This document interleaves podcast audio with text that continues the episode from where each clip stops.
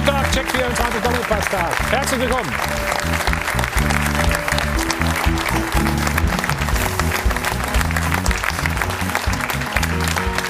...58. Bundesliga-Saison, der erste Spieltag und die gute Nachricht ist, wieder mit Zuschauern. Zum Beispiel gestern Abend in Dortmund 9300. Auch Bremen, Union Berlin waren viele Leute schon wieder im Stadion und alles wunderbar geklappt. Hier sehen wir auch noch Stuttgart und auch die Eintracht aus Frankfurt. Wir haben auch endlich wieder Publikum. Herzlich willkommen, schön, dass ihr alle da seid. Halbe Besetzung. Nur am Freitag zum Saisonauftakt hier in der München Allianz Arena. Da waren noch keine Fans da. Das war den Bayern aber relativ egal. Oder Schnuppe, wie man so schön sagt. Also sie fegen Schalke vom Platz. Vor allen Dingen Nabri und Sané zaubern und hatten sichtlich Spaß, wie man hier sieht. Dementsprechend groß natürlich der Frust und die Enttäuschung bei den Knappen. Indiskutable Leistung. Anders kann man das, glaube ich, nicht beschreiben. Schon wieder mit dem Rücken zur Wand. Es scheint wieder eine ganz schwierige Saison für S04 zu werden. Und das Abendspiel, das haben die BVB-Bubis gerockt. Zwei 17-Jährige, hier sehen wir sie, Reiner und Bellingham. Und zwei 20-Jährige, Orlan und Sancho, sorgen für die Tore. Sehr zum Leidwesen der anderen Borussia und ihrem Sportdirektor. Hier ist Max Eberl. Herzlich willkommen.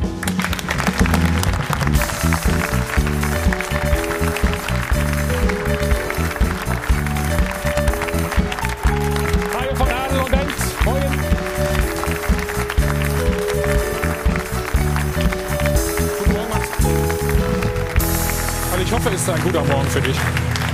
Die Sonne scheint, geht weiter. Ja. Erzähl uns mal, wie war es denn gestern mit Zuschauern wieder, mit Fans? Natürlich nur ähm, Dortmund-Fans, ähm, keine ja. Auswärts. War, war schön. Also keine von Borussia Mönchengladbach. Ja, genau. War trotzdem schön, Menschen wieder im Stadion zu haben, Stimmung zu haben, Atmosphäre zu haben. Das, was wir uns immer wieder gewünscht haben. Und es ist ein Schritt in die Normalität, in eine neue Normalität, aber der hat gut getan. Wie schwer war denn die Vorbereitung jetzt? In der Kürze der Zeit. Das wurde erst am Mittwoch beschlossen. Ne? Ich glaube, da hat zugelassen worden. Ich glaube, da hat Borussia Dortmund einen sehr, sehr guten Job gemacht, weil wir merken ja gerade bei unserem Heimspiel, was jetzt nächste Woche stattfindet, dass schon das ein oder andere Problemchen da ist. Aber ähm, Dortmund hat das gut gelöst und wir hoffentlich auch. Problemchen? Ich frage dich nachher nochmal. Wie immer, du kennst das ja bei uns hier. Ne? ja. Stellen wir erstmal unsere Gäste heute Morgen vor. Unser Sport 1-Experte Mario Basler. Mario, herzlich willkommen. Guten Morgen. Chefkolumnist der Bildzeitung, Alfred Draxler. Alfred, grüße dich. Und von 1 Chefreporter, Patrick Berger. Patrick. Von der Süddeutschen Zeitung, Philipp Seldorf. Philipp. Moin, moin. Und unser Sport 1 Experte, Stefan Effenberg. Stefan, hallo. Guten Morgen, hallo. So, auch da bleiben wir uns treu. Kleine Erfrischung, kleine Stärkung schon mal. Das Ganze mal alkoholfrei. Und wir haben uns auch lange nicht gesehen, ne? Stimmt. Also nicht persönlich. Ruth ist da. Schönen guten Morgen. Einen schönen guten Morgen. Ich freue mich auf alle Fälle. Dankeschön. Ich freue mich wieder loszulegen. Den Schalkern ist die Freude allerdings schon wieder vergangen nach dieser 0 zu 8 Auftaktpleite, die größte Klatsche, die es zum Auftakt in der Bundesliga gab. Und dabei haben sie ja auch schon äh, seit der vergangenen Saison so leiden müssen. 17 Bundesligaspiele in Folge, kein Sieg mehr eingefahren. Der letzte datiert vom 17. Januar. Wo soll das Ganze enden? Und demnach lautet unsere Frage der Woche, ist Schalke ein heißer Abstiegskandidat? Melden Sie sich auf allen unseren Social-Kanälen. Hashtag Dopa ist die Anlaufstelle und die Nummer fürs Dopafon ist wie immer die dasselbe 01379 011 011. Und auch heute verlosen wir unter allen Anrufern unser Doppelpass-Jubiläumsbuch. Also es lohnt sich in jedem Fall da mitzumachen und wir sind gespannt auf Ihre Meinungen. Dankeschön. In der neuen Doppelpass-Saison begrüßen wir einen neuen Werbepartner im Sport 1 Podcast und der wird euer Leben erleichtern. Darum schon mal meine wärmste Empfehlung. Es handelt sich um einen digitalen Versicherungsmanager. Ich weiß, Versicherungen sind irgendwie immer kompliziert und unübersichtlich. Man möchte sich eigentlich gar nicht so recht damit befassen. Aber hier kommt die Lösung. Eine App, die dir einen Überblick über deine Versicherungen verschafft und dir Möglichkeiten bietet, um deine Versicherungen zu verbessern. Das Ganze heißt Clark App, C-L-A-R-K. Die Clark App bewertet jeden deiner Verträge und da hältst du eben äh, Tipps wo du sparen kannst, was du verbessern kannst und wie du deine Versicherungen optimieren kannst. Clark wurde erst 2015 gegründet, also vor fünf Jahren, aber hat sich schon ziemlich rumgesprochen. Mehr als 200.000 Kunden nutzen die App bereits in Deutschland und Österreich, um ihre Versicherungen eben digital zu managen. Wie es funktioniert, hier die kurze Erklärung ist super easy. Du lädst dir die App runter, registrierst dich und gibst an, welche Versicherungen du hast. Und basierend auf deiner aktuellen Lebenssituation analysiert und vergleicht der Algorithmus dann deine Verträge mit den aktuellen Angeboten und Tarifen auf dem Markt. Und dann erhältst du eben Optimierungsmöglichkeiten, andere Vorschläge und auch, ja, welche Möglichkeiten du hast, um noch ein bisschen Geld zu sparen. Das lohnt sich doch auch immer. Also, das äh, empfehle ich euch wirklich, denn die Geschichte ist dauerhaft kostenlos. Ihr müsst dafür nichts zahlen. Und bei Fragen helfen dir dann sofort die Clark-Versicherungsexperten per Telefon, E-Mail oder Chat weiter. Auch das ohne Wartezeit. Und jetzt kommt das Beste für alle Podcast-Hörer, denn Clark spendiert einen 30 Euro Gutschein für Amazon. Also einfach die Clark-App runterladen oder direkt auf die Webseite gehen. Clark.de für Deutschland, goclark.at für Österreich. Und bei der Registrierung werdet ihr dann nach einem Gutscheincode gefragt und den erhaltet ihr jetzt von mir, denn er lautet Doppelpass. Mhm, also Doppelpass, wie ihr ihn kennt, in großen Lettern geschrieben. Ihr erhaltet den Gutschein, wenn ihr mindestens zwei Versicherungen bei Clark hochladet. Das müssen aber keine neuen Versicherungen sein, die ihr in der App abgeschlossen habt, sondern das können eben auch schon bestehende sein. Also eine richtig coole Sache für alle, die ihre Versicherungen digital managen wollen. Die Clark App. Und damit Werbung Ende.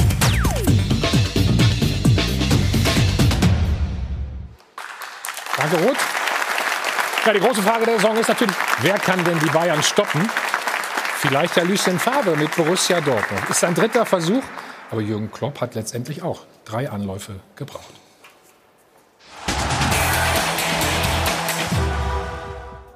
Ja, ein Anfang ist gemacht. Favres Freude über den Auftaktsieg. Ein überzeugender gegen die andere Borussia, ebenfalls ja Champions Leagueist. Und gewuppt haben es die BVB-Milchgesichter, die 17-jährigen Mittelfeldspieler Rayner und Bellingham, gemeinsam mit den Angreifern Sancho und Haaland. Die sind auch erst 20, aber bereits gestandene Bundesliga-Youngster. Die Teenager als Türöffner. Neuzugang Bellingham mit seinem ersten Bundesliga-Assist und Rayner mit seinem ersten Bundesliga-Tor. Die Älteren vorne, alle beide mit dem Willen, Verantwortung zu übernehmen.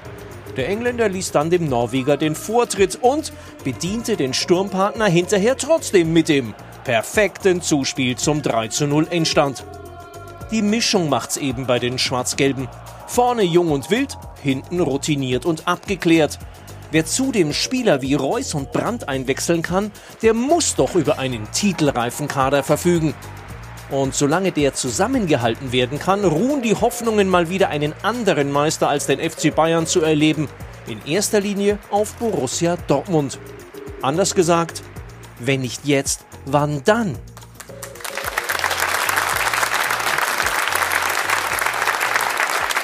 Stefan, du traust Dortmund das durchaus zu, oder? Ja, schon. Ähm, sie konnten ihr Team mehr oder weniger zusammenhalten mit Haaland, mit Sancho, haben zwei wirklich äh, tolle Jungs äh, dazu bekommen, jetzt auch mit Bellingham.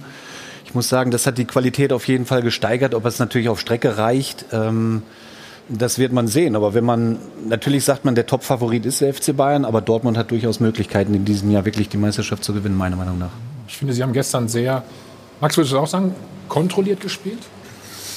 Also erstmal fand ich, es war ein sehr gutes Bundesligaspiel. Vielleicht jetzt ja. nicht groß attraktiv, weil es nicht so viele Torchancen gab.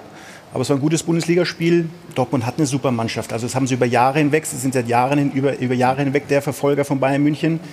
Irgendwann sollten sie auch mal den Bock umstoßen im Sinne auch der Bundesliga, dass es mal einen anderen deutschen Meister gibt. Also sie haben schon eine gute Mannschaft. Ja, ja, Bock, Bock umstoßen. Mario. Geht schon los. Ja, du hast es doch vorher gesagt. Ja, ja, ich Aber ich wollte auch direkt mal loslegen, weißt du? Ach, fängt ja gut an hier. Gib mal rüber, bitte. Ich zahle auch 4 Euro wie immer, ne? Ja, ja, ja, ja immer ein mehr. Nein, du musst nicht mehr zahlen.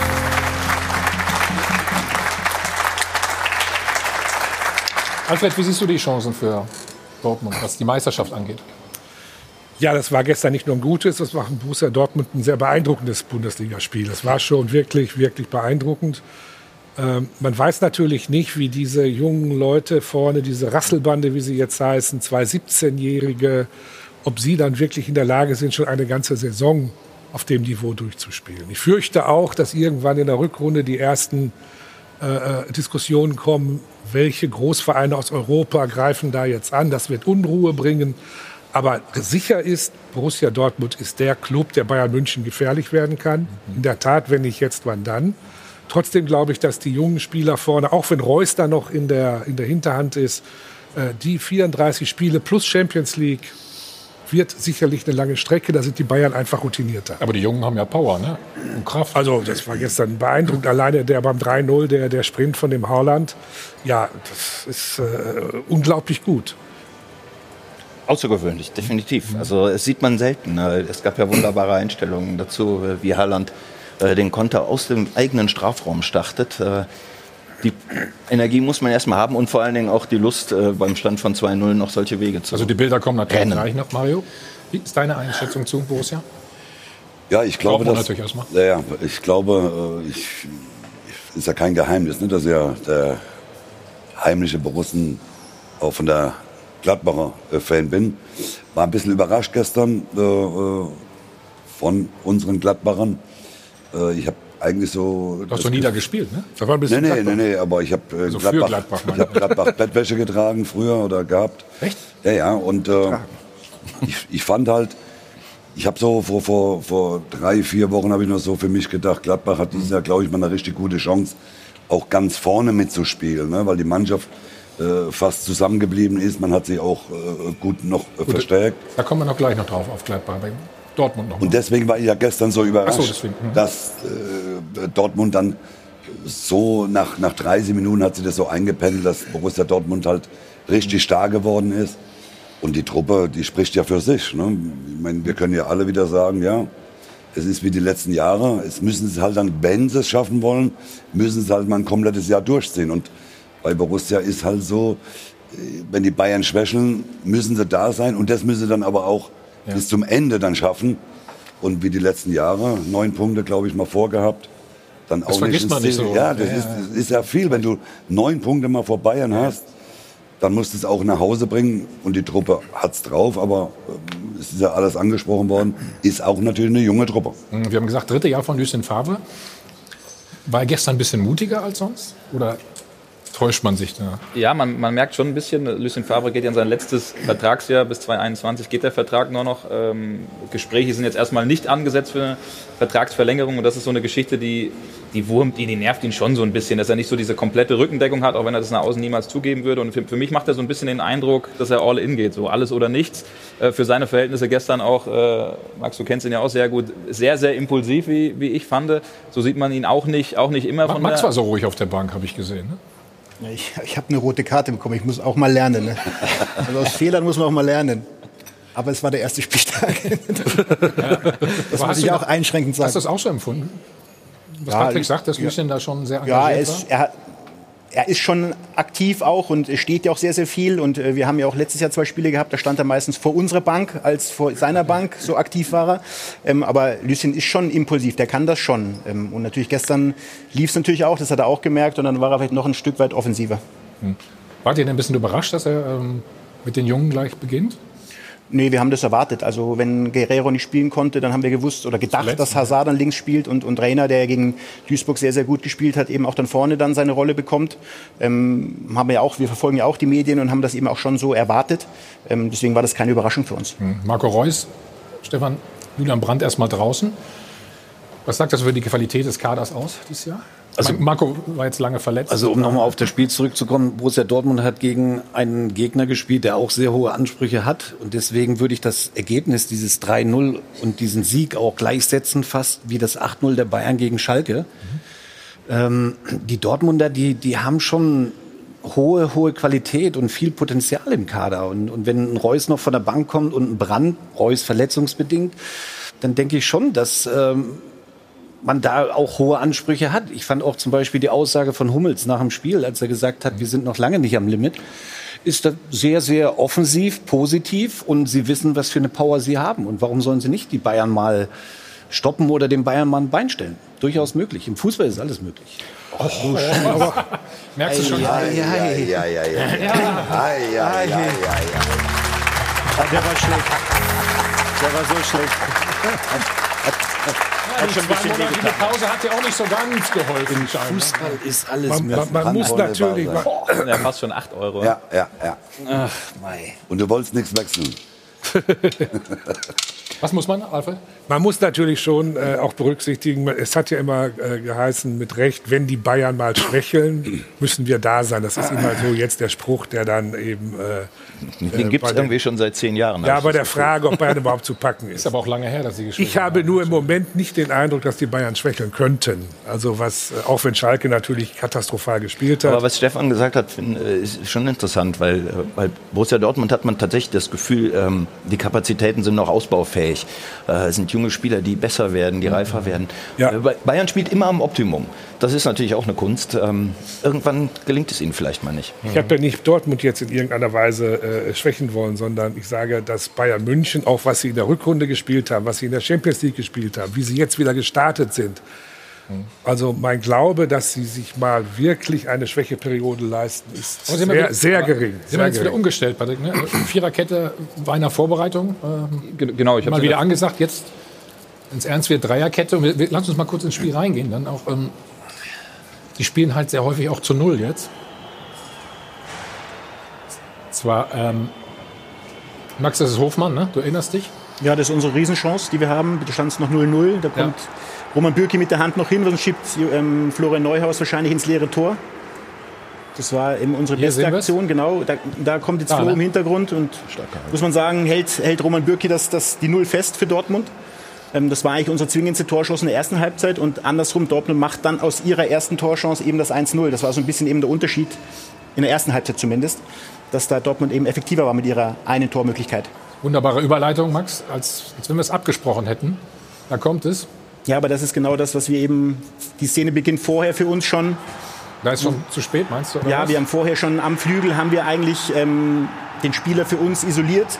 Das Jonas Hoffmann ist mit dabei, ähm, kann die Sache eigentlich vorher schon klären. Das ist schon, wie gesagt, eine Situation vorher. Ja. Ähm, da darf er gar nicht mehr raus. Wie gesagt, das ist schon vorher die Situation. Und, ähm, und da kann man es eben auch besser klären. Nico Elvedi hat den Ball, schlägt dem anderen vor die Füße. Dann lösen sie es gut. Aber wie gesagt, für mich war an der Außenlinie 20 Sekunden vorher die Situation, da darf er nicht mehr raus, der Dortmunder Spieler. Dann gibt es einen Einwurf, dann geht es normal weiter. Seit Datenerfassung 92, hm? die jüngste Kombination, zwei 17-Jährige. Also, Ja gut, ich meine, die werden wir, ich glaube, in diesem Jahr noch öfters äh, hören, die Namen und auch als Torschützen und das ist wahrscheinlich beste Spieler äh, am Spieltag. Die bringen ja alles mit, ne? Ich meine, nicht umsonst war auch äh, Bayern an, an Bellingham dran. ja. Gestern haben sie schon mal äh, gezeigt, warum sie jetzt auch in, in der Bundesliga spielen. Tolle Fußballer. Wie gesagt, man muss gucken, Mhm. wenn dann die Champions League-Spiele kommen, ne? wenn, wenn, wenn dann die englischen Wochen kommen, Länderspiele mehr kommen, wird. Und es wird ja mehr, ne? auf wie jeden sie Fall. das verkraften. Ja.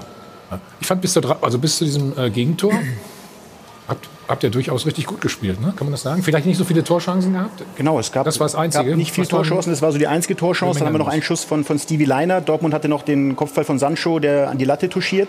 Das war so die erste Ja. Halbzeit. Ähm, das war für mich total ausgeglichen, total auf Augenhöhe gewesen. Wir haben auch sehr gut gestanden und haben es auch immer wieder geschafft, wirklich Ballbesitzphasen zu haben, gute Ballbesitzphasen zu haben. Wenn ich mich nicht alles täuscht, haben wir ja alle Werte nach dem Spiel gewonnen, bis auf das Ergebnis. das Ergebnis, genau. und das zählt dann doch am meisten. Ähm, aber in der ersten Halbzeit war das schon absolut in Ordnung. In der zweiten Halbzeit war es halt sehr ärgerlich, weil wir durch zwei Konter das Spiel verlieren. Und gerade das, das 2-0, wo wir eine Ecke haben, das darf natürlich gegen Dortmund, gegen so eine schnelle Mannschaft nicht passieren. Max, äh, Max wieder perfekt. Die Überleitung. Also wenn du irgendwann, irgendwann in 20 Jahren mal raus bist, ne? Ich? Hallo? Bist du der Erste? Ja, was denkst du denn? Ich war Ich will es mir auch nicht anmaßen. war Du rutscht aber auch vor, du warst früh hier gesessen und du gehst jetzt so langsam. Komm immer Mario näher. lauert schon lange, weißt du. Der wollte früher auch mal irgendwann ein Libero spielen, weißt du, damit er noch weniger laufen musste. So, jetzt hören wir, jetzt hören wir auf hier mit Schwach. Man Jetzt muss natürlich auch sagen, also Gladbach hat gestern gut gespielt, aber es trotzdem zum Schluss am Ende etwas zu gut bewertet worden, denn im letzten Drittel, also wenn es darauf ankommt, mal vorne wirklich mal drauf zu gehen und das Tor zu machen, hat es bei euch komplett gefehlt gestern. in, Das der- hat in der Box meinst du, wie so schön heißt dann, ne? Ja, aber der Box ist doch hier, oder nicht? Ja, so, ja. Also das ist doch äh, äh, na- natürlich euren Verletzten auch geschuldet. Aber das war schon im Vergleich zu Dortmund sehr auffällig, dass ihr also den letzten bis im letzten Drittel nicht hattet. Das ist der Unterschied, wenn eine Mannschaft mit ihrer Top-Sturm spielt und wir mit einer Variante spielen. Sage ich ja. Also trotzdem. Variante. Schön gesagt. Ja. So, Stefan, die Entstehung zum 2 zu 0. Zu dem besagten Elfmeter dann. Schauen wir uns auch noch mal an. Max hat eben ja schon gesagt, ja, Dortmund natürlich kontern kann. Ja, da siehst du einfach das, das unglaubliche Tempo. Gegner schwer, ne? Ja, natürlich. Also es war ein Elfmeter, richtige Entscheidung. Er touchiert ihn hinten. Er muss eigentlich gar nicht grätschen, oder Max? Muss er grätschen? Er touchiert ihn mit dem anderen Bein, ne? Für mich, auch da wieder leider, ich weiß nicht, ihr schneidet zu spät. Für mich ist nee, da, wir, wir, wir, haben vorher die Ecke und ähm, da gewinnen wir den zweiten Ball und verlieren ihn als letzter Mann. Und dann läufst du natürlich in so einen Konter rein und Rami sprintet dann eben genauso schnell wie die Dortmunder Spieler zurück und äh, vielleicht nach 80 Meter Sprint ist der Sauerstoff auch dann ein bisschen weniger und dann grätschst du halt mal. Also ja, muss er nicht machen, er nein. kann ihn laufen lassen, weil, weil Rainer vielleicht nicht mehr ja. so viel machen kann. Ähm, aber ja, also grätschen darf er nicht, weil, weil er zieht ja nicht zum Tor, sondern er geht eher so ein Stück weit nach außen und er hatte ja noch eine Doppeldeckung dahinter, also er hätte nicht grätschen dürfen. Das muss er erkennen, weil der andere ja vor ihm ist. Aber das müssen wir halt dann noch lernen. Unglücklich natürlich in der Phase, ne? ist ja logisch. Aber wie gesagt, für mich ist die Szene vorher entscheidend bei der Ecke dürfen wir den Ball nicht verlieren, wie wir ihn verloren haben. Aber auch hier haben wir wieder drei, drei verschiedene Einstellungen gehabt. Da musst du erst mal dreimal hingucken. Ne? Beim ersten Mal denkst du kein Elfmeter, dann denkst du, okay, da ist doch eine Berührung.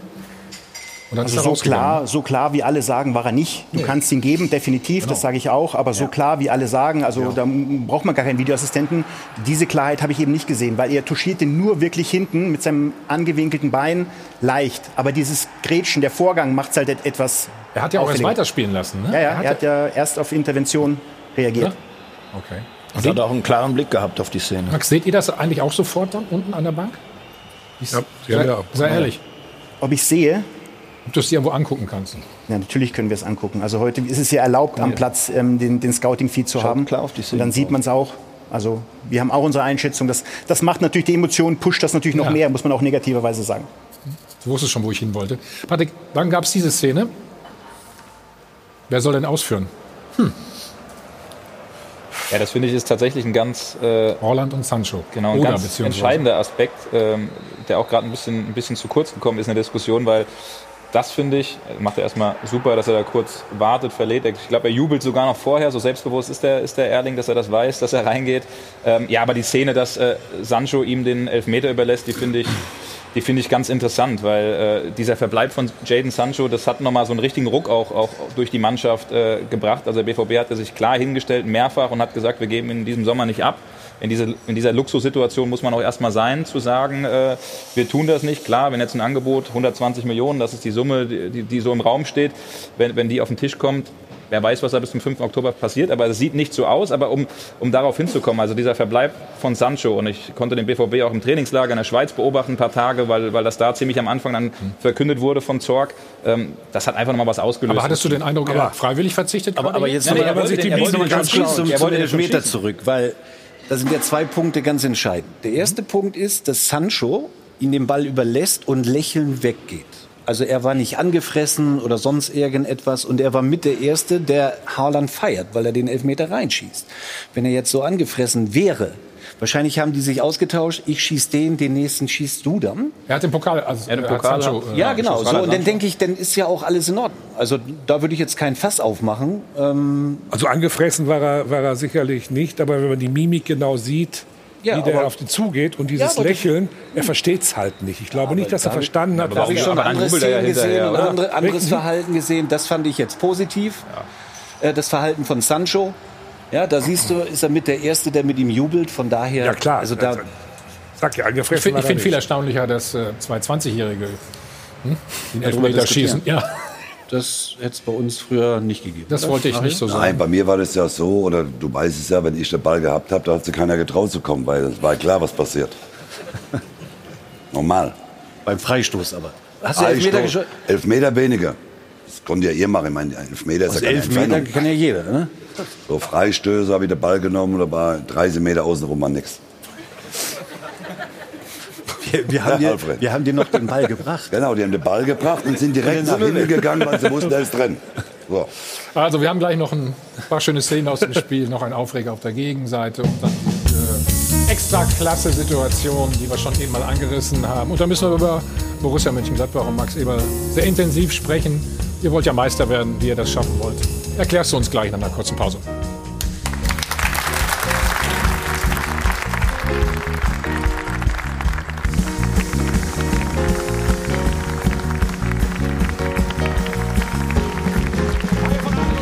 Live aus dem Hilton am Münchner Flughafen. Wir sind zurück beim Check 24 Doppelpass. Und beim Abendspiel, beim Topspiel, also waren beim 2 zu 0 stehen geblieben für Borussia Dortmund. Und dann gab es auf der anderen Seite folgende Szene, die auch für Aufregung gesorgt hat. So. Thuram gegen Hummels. Auf jeden Fall tat schon mal richtig weh, wie wir sehen. Und es gibt keinen Elfmeter, Stefan. Ja, aber Was ist deine Meinung? Für mich war es kein Elfmeter. Warum? Ja, hier ist der Körperkontakt, aber das ist im Fußball normal. Und dann geht er runter. Ich weiß nicht. Naja, Also es war kein Foul in dem Sinne, wo ich sage, er tritt ihn natürlich danach dann ne, auf den, auf den Fuß. aber er schiebt ihn doch oben ein bisschen mit dem Arm. Also er bringt ja erstmal. Ja, aber was haben wir früher immer, wenn wir Champions League haben, wenn wir gespielt haben, oh, da konntest du mal richtig reingehen, ein bisschen mit dem Körper arbeiten. Es wird nicht alles abgepfiffen, schau mal jetzt. So, klar, ja. Also man kann ihn geben. Ich glaube, wenn man gibt, dann, dann, dann hätte man sich auch nicht beschweren können. Ne, ich, glaube, ich glaube, er bringt ihn schon so ein bisschen aus dem Aber er, Tritt. er geht ja auch relativ schnell schon runter, ja. Ja, also, aber also da, ich hätte ihn gepfiffen. So. Aber steht 1 zu 1 mit euch beiden hier, ja? Man muss aber sagen, dass der Videobeweis ja aus einem Grunde geschaffen wurde, damit es eine Formulierung, den kann man geben, eigentlich nicht mehr geben kann. Und ich denke auch, dass man das auch bei der zweiten und dritten Zeitlupe nicht als Elfmeter sieht. Es ist ein kleiner Kontakt, aber, Aber Fußball ist Alfred, ein wir haben ja eben aber auch gesagt, der andere war ja auch nicht. War das für dich ein klarer Elfmeter? Welcher? Ja, also für Dortmund? Nein, aber eher als der hier. Ja, eher. Eher als, aber genau so. Es ist eher ein sind wir schon Elfmeter wieder. als ich meine, der, wenn du beim auch geht er ja zu Boden lassen. und macht das mit der Grätsche, dann sieht das immer schon mal ein bisschen anders aus. Und wenn du mal oben mit dem Kon Kontakt arbeitest, Ja, das darf also nicht für mich, strafbar sein. Nein, für mich ist das kein Elfmeter. Der Player spielt ja sogar noch den Ball und geht dann auch relativ schnell runter. Also Natürlich für mich ist es kein Elfmeter. Aber er wird ja auch unten getroffen und äh, bei der ersten Szene äh, trifft Benzebaini ja auch den Ball mit links. Und Max mit sieht das rechts, mit Also den Ball den, spielt auf äh, jeden Fall Tyram, da sind wir uns, glaube Genau, ich, einig. den, fangen wir mal vorsichtig an. Wir haben den und Max dann noch geht gar er nicht- direkt haben runter. den- Wir haben den Max noch gar nicht gefragt. Ja, ja. hat da sicherlich eine Meinung zu. Der schmunzelt gerade. Manchmal einfach schweigen. Ich finde es besser, wenn es gar keinen Elfmeter Warte mal, Alfred, dann, dann hören wir doch erstmal, was der Trainer gesagt hat. Dann fragen wir Max. Wollen wir es so machen? Also, Marco Rose. Ich weiß ja mittlerweile, wie, wie es abläuft. Ähm, äh, strittige Situation, dann kommt der ähm, Keller irgendwann dazu und ähm, dann wird eine Entscheidung getroffen. Aber wurde die Entscheidung korrekt getroffen aus Ihrer Sicht, wenn Sie jetzt diese Szene bei uns sehen? Ich weiß es nicht, ich kann es äh, ja jetzt auch nicht mehr ändern. Ähm, äh, Aber Sie können es analysieren und auf den Punkt bringen. ja, es ist eine Grätsche und es äh, ist wahrscheinlich auch irgendwo ein Kontakt da, aber der war, glaube ich, äh, bei Mats Hummels gegen Markus Thuram auch da. Jetzt haben wir dir genug Zeit gegeben. Ich war gestern nach dem Spiel beim, beim Felix Brüch in der Kabine und habe auch noch mal nachgefragt. Ach so, ich habe auch ja, gefragt, warum gehst du nicht mal raus und schaust zumindest mal Genau. drauf, weil das Gefühl war da. Da war relativ klar die Meinung. Beim ersten sagt er auch, war er sich echt lange unsicher, aber war für ihn mehr, Elfmeter. Deswegen ganz klar, die Aussage habe ich auch nicht gehört, war mehr Elfmeter. Beim anderen, also bei unserer Aktion, hat er gesagt, ja, Oberkörper und äh, kommt halt ins Straucheln. Aber natürlich, wenn man es ganz hart auslegt, ich, ich gebe Stefan recht, ich hätte beide wahrscheinlich nicht gegeben. Aber bei unserem Elfmeter war es schon so, dass sie das klassische Sprintduell, wenn du eben im, im 100-Meter-Sprint bist und du tickst den Ball weg und der andere Abwehrspieler will aber auch den Ball ticken und tickt halt dann den Fuß. Es muss ja kein, es muss ja kein brutales Foul sein, aber es bringt dich halt einfach aus dem Tritt. Darüber könnte man diskutieren, aber ich möchte jetzt den Elfmeter nicht dann anführen, dass wir das Spiel verloren haben. Ja, wäre der aber wieder dran gewesen, möglicherweise. Ne? Darf man auch nicht vergessen. Wäre, wäre Fahrradkette. Kostet aber keine drei Euro jetzt, oder? Ja, komm, zwei. Nein, nein, nein. nein, nein. Gut, in der Zeit Ich mach's noch rein. Ich mach's rein. Derzeit gucken wir uns nochmal äh, die Szene des Spiels schlechthin einfach nochmal an zum Genießen. Immer perfekt aufgestellt. Die Doppelpassanalyse wird Ihnen präsentiert von Klaus Thaler Alkoholfrei. Ja, ihr habt natürlich gleich zu Beginn der Sendung darauf hingewiesen, dass das einfach phänomenal von Haaland war. Dieses 3 zu 0, das wollen wir uns jetzt nochmal gemeinsam anschauen. Also ein Konter aus dem Lehrbuch, das Ganze entstanden aus einer Gladbacher Ecke. Und dann sehen wir Holland eben vom eigenen Fünfer direkt schon mal lossprinten. Jetzt zieht er ab, gemeinsam mit Sancho. Die beiden rasen also einmal komplett über den Platz. Wir sehen die Zeit mit dabei. Und dann ist der Abschluss einfach auch noch mustergültig total abgezockt. Und die beiden, ihr habt es gesagt, die 20-Jährigen, ähm, sorgen da so für Furore. Also das war wirklich ein Zungenschnalzer, dieses Tor. Und ich möchte noch mal darauf hinweisen, Haaland kam ja Anfang der, des Jahres, also im Januar, zu den Dortmundern. Und dann hat er ja da schon direkt eingeschlagen mit diesen fünf Toren in den ersten zwei Spielen und da direkt einen Rekord aufgestellt. Und er hat eigentlich nie nachgelassen. Also liegt jetzt bei 15 Toren in 16 Spielen direkt zur neuen Saison eben wieder ja, gezündet. Und diesen Knipser-Modus, den ähm, muss man ihm echt zugute halten. Da sagt Ben hier schon so ein bisschen verliebt in das dritte Tor heute. Und äh, hier Florian schreibt, hätte man mehr Typen wie Holland auf und neben dem Platz könnte man sogar von mehr träumen. Eine absolute Siegermentalität. Also wovon können sie träumen, die Dortmunder? Immer perfekt aufgestellt. Die Doppelpassanalyse wurde Ihnen präsentiert von Klaus Thaler Alkoholfrei. Ja, und weil das so wahnsinnig schnell ging, schauen wir uns das mal ganz in Ruhe an. Max, wenn ich dich so sehe, was ärgert dich am meisten? Das ist eigentlich ein Vorteil für euch, war der Eckball natürlich, ja. logischerweise. Ne? Ich habe dauernd vom zweiten, ich, hab, ich meinte das Tor natürlich, wo Patrick den Ball abfängt, dann muss er einfach aufs Tor schießen. Wenn er fünf Meter drüber geht, ist egal. Aber das darf dir halt nie passieren, dass du quasi diesen abgefangenen Ball sofort wieder verlierst, weil da ist einfach die stürmische Mannschaft äh, im Vorteil, weil sie laufen zum Tor, sie haben, sie haben Plätze, sie haben, Raum, sie haben Platz, sie haben Raum. Also hier sehen wir nochmal Holland. Genau, genau. Er stand wirklich spielen, fast am Pfosten. So, und, und da muss Flacco einfach hier, ne? schießen, ne? genau, einfach ne? den Ball wegpüllen, damit das Ding, damit die Situation gereinigt, bereinigt ist. Weil das, wie gesagt, darf dir nicht passieren. Gerade bei den Spielern von Dortmund ähm, ist das natürlich äh, tödlich und das spielen sie natürlich top aus, das muss man sagen. Wir laufen auch fleißig zurück, aber haben keine Chance mehr gehabt zuzugreifen. Wollte ich sagen, ja. Ich finde diesen Pass genial, ne? den, den Sancho vor allen Dingen nicht, nicht rechts rein, sondern links am Spieler vorbeilegt. Ja. Also großartig aber, gemacht und blind verstanden, dass Haaland den Weg dann geht. auch läuft. Genau, ist auch nicht selbstverständlich. Richtig, ne? dass er den Weg noch geht. Es ist ein klasse Konter und äh, also, also Bilderbuch. Hier, hier muss man wirklich auch Sancho loben, mit Ball das Tempo zu halten. Du schaffst es nicht, ohne Ball ihn einzuholen und dann nach 60, 70 Meter diesen Ball in diesem Tempo noch reinzulegen, das ist Weltklasse. Aber das hat gestern das Spiel, das war der Unterschied. Wir haben eine gute Kollektivleistung oder eine solide Kollektivleistung gebracht, ja. aber diese Einzelaktionen haben das Spiel gestern entschieden ja. zugunsten von Dortmund. Nächstes Spiel. Nee, haben jetzt genug Tore gesehen. Weiter. Wollen wir ein bisschen über euch reden jetzt mal? Okay. Hm? Ist das okay? Ja. Da, ich, da kann ich was zu sagen, glaube ich. Na, gelobt wurde der ja schon, ne? Gerade auch. Hier auch bei uns auch schon ne? Gut, sehr ja, gutes Spiel gemacht. Aber wenn du 3-0 führst, dann fährst du trotzdem hierher und hast das Gefühl, eigentlich nicht so schlecht gespielt zu haben.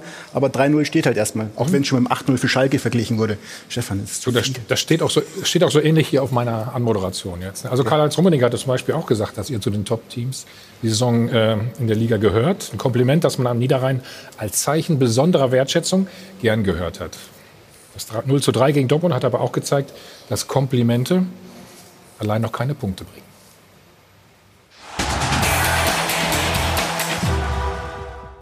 Wie bewertet man jetzt diesen Auftakt? Alles wie letzte Saison gegen Dortmund, Gladbach lange auf Augenhöhe, aber die Punkte holt sich wie immer in letzter Zeit der BVB. Insgesamt ausgeglichene Partie, sieht man auch an allen Werten hier. In den meisten sind wir sogar ein Stück weit vorne. Aber dort, wo es um die Wurst geht, da sind wir hinten. Vielleicht kam das Spiel gegen den top besetzten Vizemeister angesichts vieler verletzter Leistungsträger aber auch einfach nur etwas zu früh. Wenn alle gesund sind, sind wir auch richtig, richtig gut. Sie sind aber leider noch nicht alle 100% fit. Trotzdem der große Vorteil in dieser Saison, zum ersten Mal seit Jahren musste Max Eberl keine Leistungsträger ziehen lassen. Der Kader ist sogar noch stärker als in der letzten Saison. Noch reifer, noch abgeklärter und mit Lazaro und Wolf in der Breite gut verstärkt. Ein Kader mit Perspektive, der oben mitspielen will und kann. Ich beschreibe uns das gallische Dorf gegenüber diesen Großmächten wie Bayern, wie Dortmund, ähm, wie Leverkusen, wie Leipzig. Wir möchten gegen diese, gegen diese Großmächte in Anführungsstrichen anstinken. Doch Eberl, der selbsternannte Asterix im Körper von Obelix, will mittelfristig die Großen nicht nur ärgern. Der Mann träumt von Titeln und Pokalen. Wir fragen, kann die neue Gladbacher Mannschaft ihre Träume wahr werden lassen? Herr Eberl?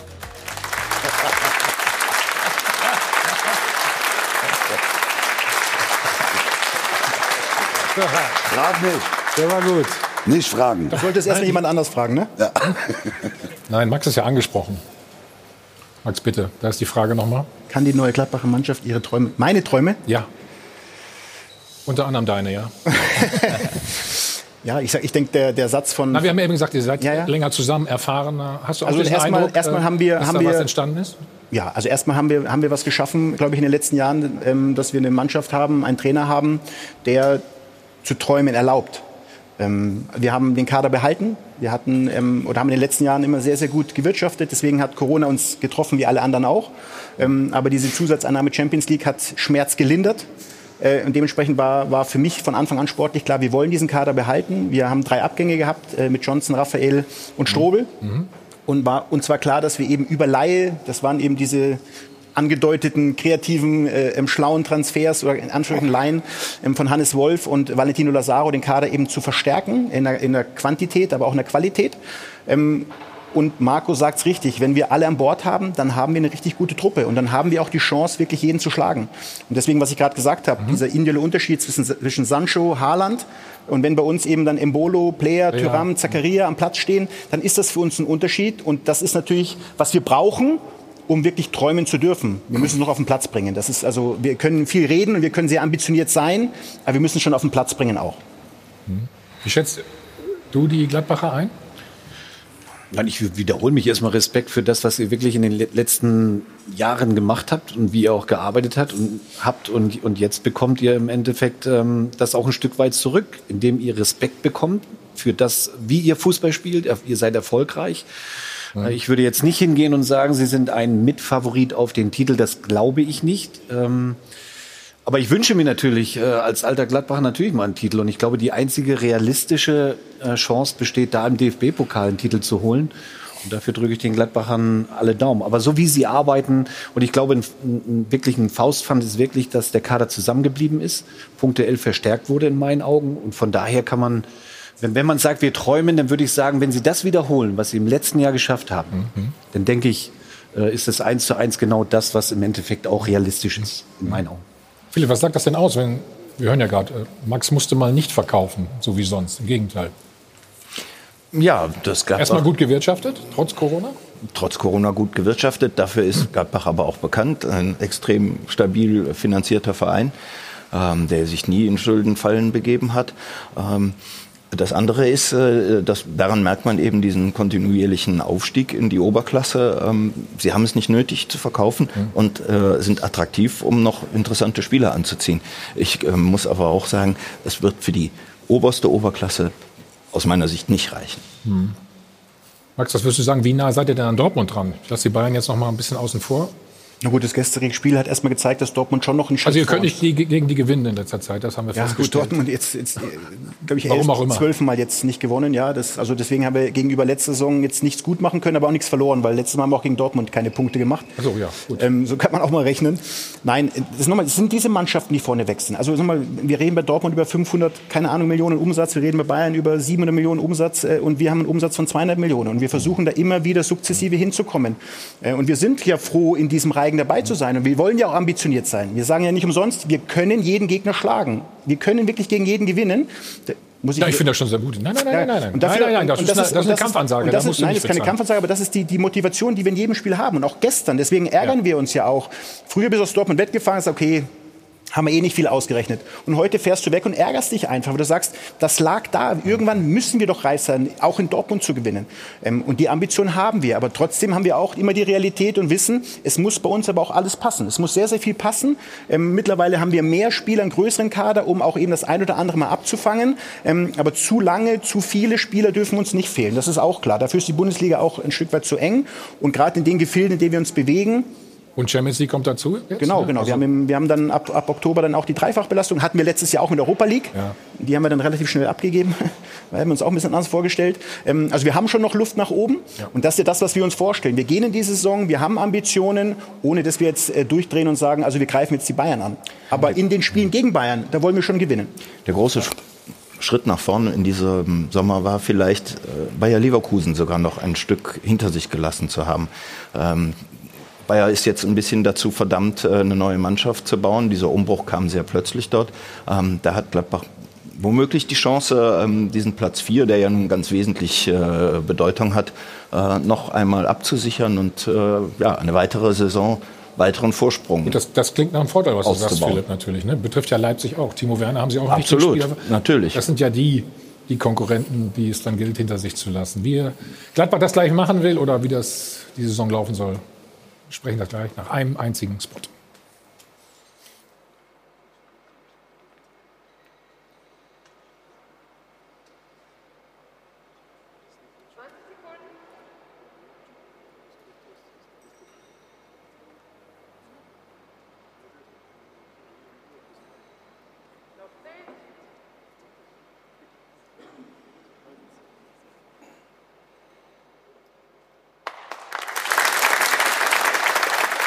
Ja, Max Eber ist da, Borussia Mönchengladbach, unser Thema. Max, wenn ihr jetzt die Champions League nicht erreicht hättet,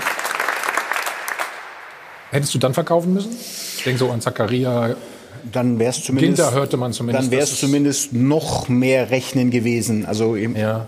unser Präsident Rolf Königs, Stefan Schippers, Siegfried Söllner, die machen natürlich seit, seit Jahren einen großartigen Job. Und natürlich haben auch wir in der Zeit seit März sehr, sehr viel gerechnet und sehr, sehr viel ähm, Löcher stopfen müssen, die einfach die, diese Pandemie bei uns auch hervorgerufen hat. Aber dadurch, dass wir die letzten Jahre eben immer das gut gemacht haben, immer stabil geblieben sind, kein Risiko eingegangen sind, keine, keine Transfers auf Pump getätigt haben, waren wir schon stabil.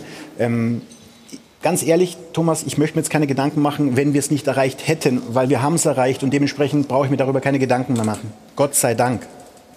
Tut mir leid, dass ich so aus der Nummer rauskomme. Ich finde find diese Entwicklung tatsächlich, tatsächlich großartig, also die, die, die du auch gerade ansprichst. Ihr seid für mich einer der, der top und am besten geführtesten Vereine in der, in der Liga. Total ruhig, total solide. wenn man sich mal so überlegt, vor, wie lange ist es jetzt her? Sind, sind glaube ich, acht, neun Jahre, als ihr noch äh, gegen den Abstieg... Äh, neun. Ja, also fast, fast abgestiegen, gerade so gerettet. Und das ist auch für viele, viele Vereine, mit denen man sich unterhält. Freddy Bobic in Frankfurt oder auch äh, jetzt die Schalker intern sehen euch auch immer so ein Stück weit als Vorbild, wo man dann aus so einer schwierigen Situation vielleicht auch hinkommen kann. Und das, da kann man eigentlich nur den, den Hut vorziehen. Ich sehe es dann auch so wie, wie, wie Philipp tatsächlich, der, der gesagt hat, Leipzig, äh, Leverkusen, die haben sich ein bisschen geschwächt äh, oder sind geschwächt. Vielleicht kann man da vielleicht sogar einen Step nach vorne machen auf den dritten. Also äh, ich sehe die Entwicklung genau. da durchaus positiv, wenn denn dann der Kader zusammenbleibt. Mhm. Was, was wäre die Perspektive, oder ist die Perspektive, glaub, Geht es wieder zurück dann zum Verkaufsverein? Na gut, Verkaufsverein, also wir haben. Also es ist, hört ja, genau, sich mal sehr negativ an. Genau, natürlich. ich wollte gerade sagen, manchmal ja. sind Verkäufe ja auch strategisch für mich. Gut. Das hört sich vielleicht ja. doof an, aber wenn ich den Torgen Hazard letztes Jahr eben für sehr viel Geld nach Dortmund verkaufen kann, einen, einen 26-Jährigen, wo ich sage, den nächsten Fünfjahresvertrag, den ich ihm geben muss, der wird wahrscheinlich sein letzter Vertrag sein, der wird sehr viel Geld bedeuten. Ähm, und ich habe einen Spieler, der vielleicht auch etwas zufriedener ist. Jetzt hat er sich eine neue Herausforderung gesucht. Also er hat gewonnen, wir haben gewonnen und wir haben mit dem Geld dann eben Spieler wie Benzibaini, Embolo, ähm, Tyram verpflichten können, die eben wieder 22, 20 sind, jung sind, Ambitionen haben. Also es kann auch ein Verkauf, muss ja nicht immer negativ sein, sondern kann auch immer wieder eine Chance sein. Und das war bei uns in den letzten zehn Jahren immer so. Manchmal mussten wir drei verkaufen, jetzt in den letzten Jahren immer noch nur noch einen.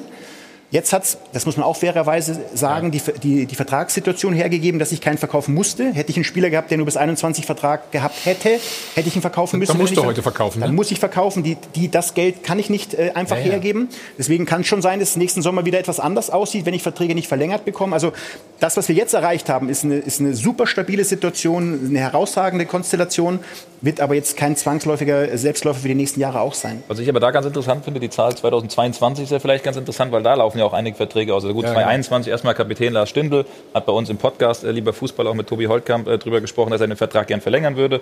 Dann 22 ist es, glaube ich, Elvedi, Ginter, Zakaria, also schon Schlüsselspieler. Und da würde mich mal interessieren, ist man vielleicht jetzt so weit, dass man in so einer guten Lage ist, vielleicht auch zu sagen, man geht auch 2021 ohne verlängert zu haben in so ein Jahr und kann sich es mittlerweile leisten? Oder? Nein. Ich glaube nicht, ne? Nein. Wenn ich richtig verstanden habe? Nein, Also, also das äh, ist für uns, äh, natürlich, jetzt kann ich heute nicht sagen, was im Sommer passiert, aber ich kann nicht mit drei solchen Spielern, die uns ja auch Geld gekostet haben, also Zakaria hat Ablöse gekostet, Elvedi hat Ablöse gekostet, Gint hat Ablöse gekostet, ähm, das ist, da sind wir nicht in der Lage zu sagen, wir lassen die alle einfach auslaufen, ähm, ähm, ohne dass ich jetzt meine Verhandlungsposition schwächen möchte. Aber das werden jetzt Gespräche werden, die in der nächsten Zeit eben anstehen, mit solchen Spielern eben auch zu reden, Perspektiven auszuloten. Ich glaube, dass wir ein super spannender, mhm. interessanter Verein sind, aber natürlich, wenn, und das war bei Chaka so, das war bei Reus so, wenn eben Clubs kommen, wo der Junge eben sagen kann, ich kann immer Meister werden und ich kann vielleicht noch das drei- oder vierfache verdienen, dann brauche ich nicht zu sagen, dann wird es schwer für mich. Und dann ist es aber auch in Ordnung. Dann, muss, dann müssen wir einen, einen, einen, guten, einen guten Weg finden und wir werden neue Spieler finden. Das ist ein steter, ein steter Prozess. Der hört leider nie auf. Wie schwer ist es denn immer, neue Spieler zu finden, wie du schon sagst? Du hast ja jetzt auch extra äh, bewusst gesagt, wir können jetzt nicht so viel Geld ausgeben. Ne? Also ein Bellingham könntest du jetzt nicht kaufen.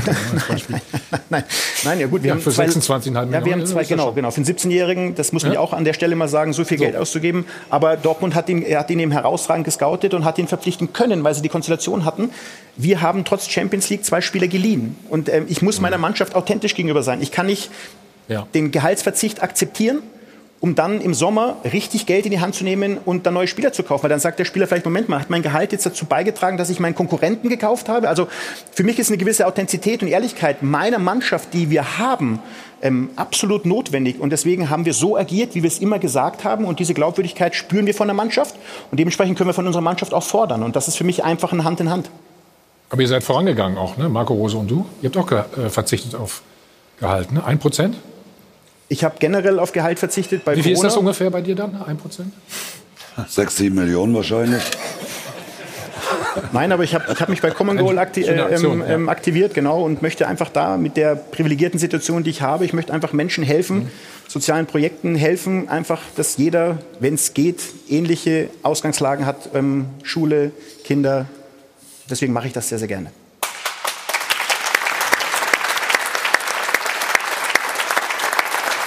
Das kriegen wir noch raus, oder? Aber, aber Max, Max, kannst du bitte die Frage beantworten? Ja. Okay, denn? Ich habe die vergessen. Dieses mit diesem 1%. Ja. Kriegen wir noch raus, oder? Kriegen wir das noch? Ja? Meinst du nicht? Wir haben noch ein bisschen Zeit. Also ich kann Menschen helfen damit, auf jeden Fall, mit dem 1%. Sehr schön, das hört sich doch schon gut an. Okay, wir müssen, wir müssen gleich noch klären. Champions League Auslosung ist wann? Am 1., ne? 1. Oktober, ja. Naja, ah, deine Wunschgegner und so weiter, das kennst du ja alles, ne? Da, da sind ja nur kleinere Vereine dann für euch drin, weil ja. Los Top 4, es könnte eine schöne, spannende Gruppe werden. Ja, ne? Freuen wir uns auf jeden Fall drauf. Gleich müssen wir über Schalke natürlich auch noch reden. Dieses 0 zu 8 hier in München, also geht es für die Knappen wieder nur gegen den Abstieg.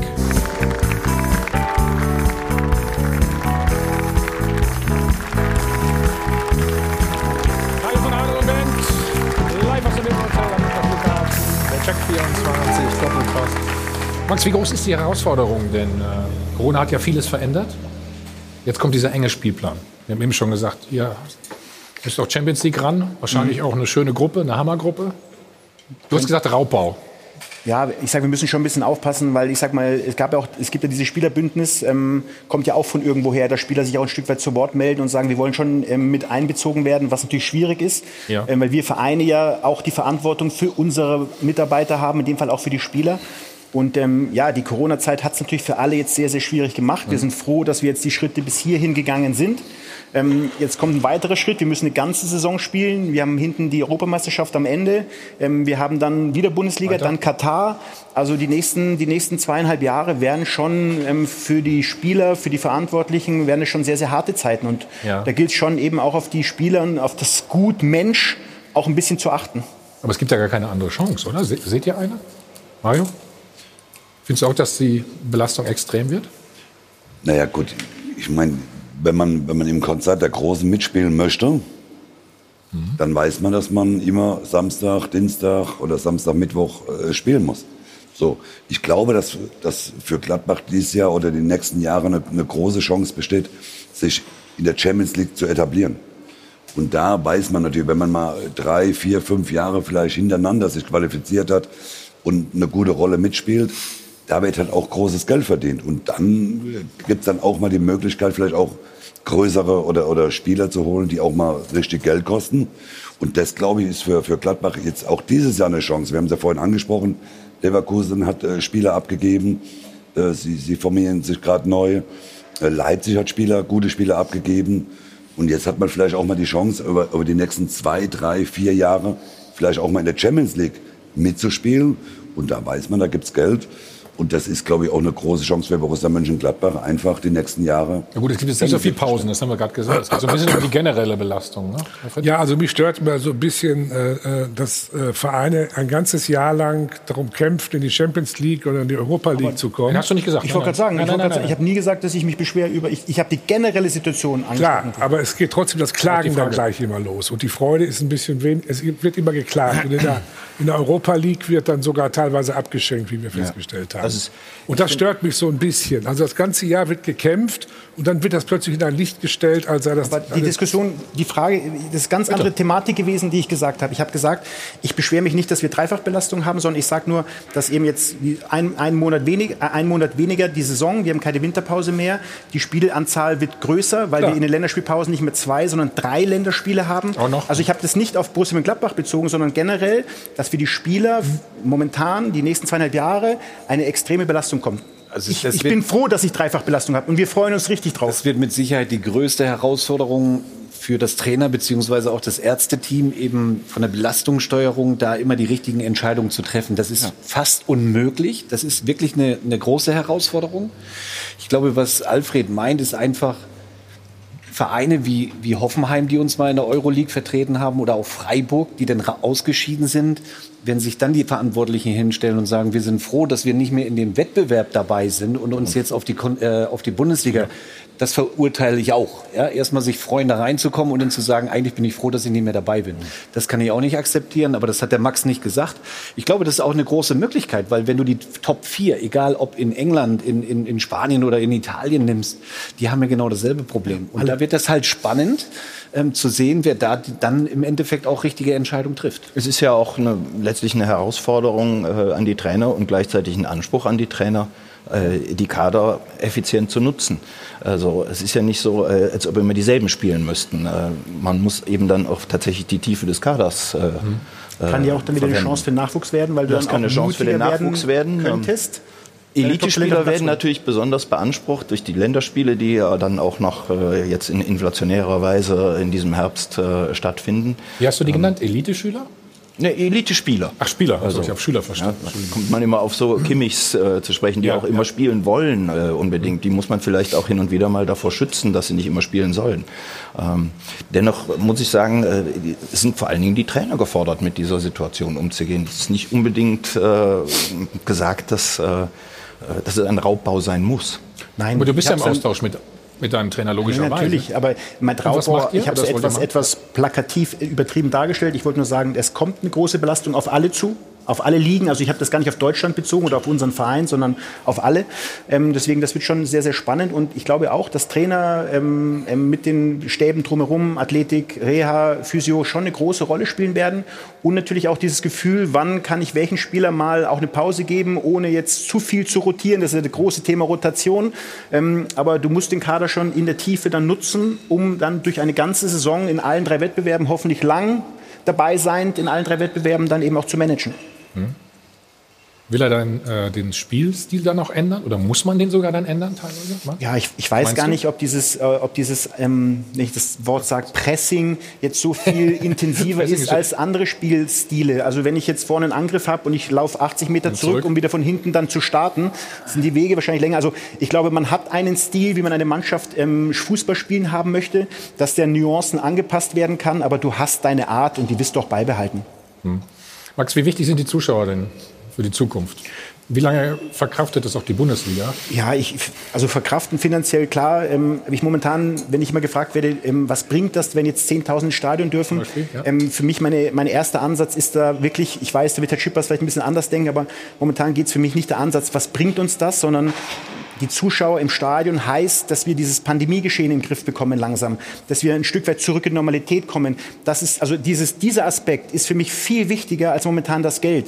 Ähm, und dass die Zuschauer jetzt mit 10.000... Aber euch, euch geht es ja ganz gut, hast du gesagt. Oder, oder, ihr seid ja einigermaßen stabil, aber es gibt ja auch andere Vereine, bei denen das naja, nicht zutrifft, logischerweise. Naja, aber es nützt, uns, es nützt uns ja nichts, wenn wir jetzt ein Spiel mit 30.000 haben und wir haben einen riesen Hotspot und wir, wir machen alles wieder dicht. Also wir müssen schon damit mit Feingefühl und was uns eben gestattet wird, ähm, herangehen. Aber ich sage mal, jeder Zuschauer im Stadion, jeder Zuschauer hier in der, in der Show heißt, wir kommen wieder dahin, wo wir mal waren. Ob wir da enden, wo wir vor neun Monaten gewesen sind, das wage ich jetzt noch zu bezweifeln. Aber wenn es mal 10, mal 20, mal 30.000 wieder sind oder hier mal wieder ausverkauftes Haus in deinem Laden ist 40.000, ähm, dann ist das für alle ein, ein gutes Gefühl, weil dann wissen wir auch, dass es uns gut geht. Ja, das ist ein Spaß, aber das ist für mich ein wichtiges Thema.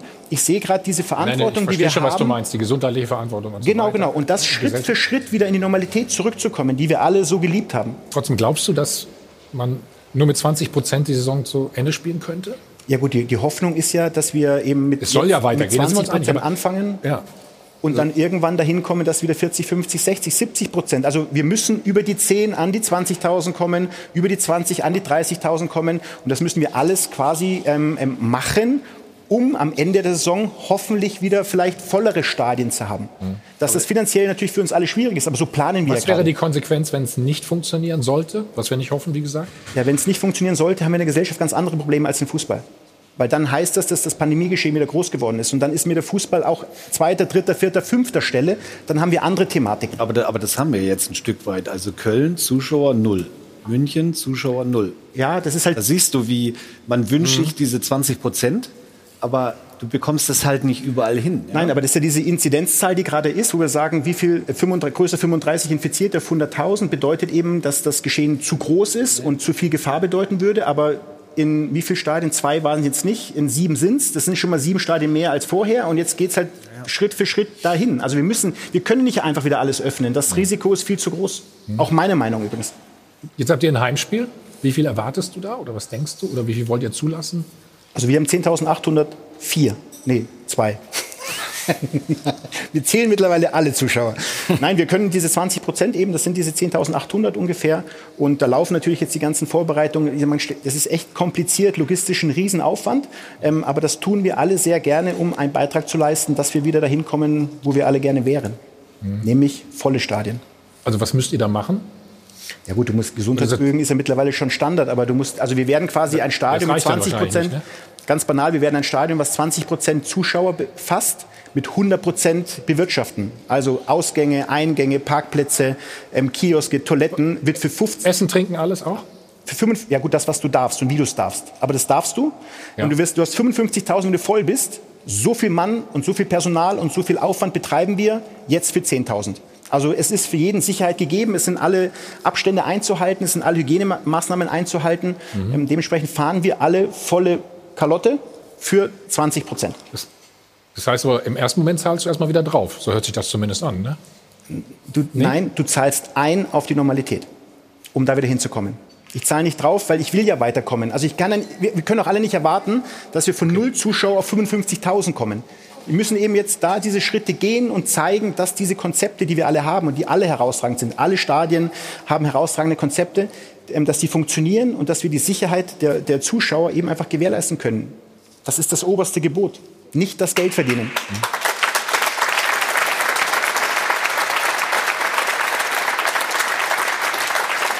Normalität, Normalität wäre schön. Da sind wir, glaube ich. Bitte? Normalität wäre schön. Da sind wir. Ich glaube, da sind wir uns alle einig. Ja, sind wir uns alle einig.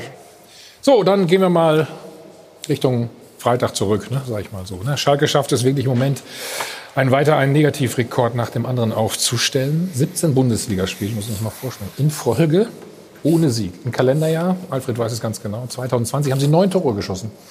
Du weißt, das sind pro 180 Minuten gerade mal ein einziges. Ne? Also das ist schon bemerkenswert im negativen Sinne. Und nichts spricht dafür, dass die Krise in nächster Zeit endet. So schaut's aus. So schaut's aus wird präsentiert von Hylocare. Tägliche Pflege und Schutz vor trockenen Augen. Schalke am Boden, Tönjes oben auf der Tribüne. Kotlet Clemens hat zwar keine Funktion mehr bei Königsblau, aber ein Schlachtfest konnte er sich natürlich nicht entgehen lassen. So schaut's aus. Zur Erinnerung, Schalke hat seit der Corona-Pause kein Punktspiel mehr gewonnen und sich den Titel schlechteste Corona-Profimannschaft Deutschlands redlich verdient. Der Auftritt in München macht jetzt deutlich, Wagners Team setzt nahtlos da an, wo es letzte Saison aufgehört hat. Konstanz kann man ihnen also nicht absprechen. So schaut's aus. Es ist zugegeben etwas undankbar, die Saison bei den Unersättlichen beginnen zu müssen. Und acht Stück hat Bayern neulich auch dem FC Barcelona eingeschenkt. Trotzdem, wenn man Schalke 04 heißt, ist ein 0 zu 4 eigentlich das höchste der Gefühle. 0 zu 8 bedeutet allerdings zweimal 0 zu 4. Sonstige Erkenntnisse? Ich glaube, dass mit dieser Mentalität können wir mehr Spiele in der Saison gewinnen. Ist klar, allerdings höchstens in der zweiten Liga. Um aber nochmal auf Barcelona zurückzukommen, die haben nach dem 2 zu 8 ihren gesamten Club auf links gedreht, Trainer, Manager alle gefeuert. Und da fragt man sich jetzt schon, ob bei Schalke nach einem 0 zu 8 wirklich alles beim Alten bleiben kann. So schaut's aus. So schaut's aus wurde präsentiert von Hylocare. Tägliche Pflege und Schutz vor trockenen Augen.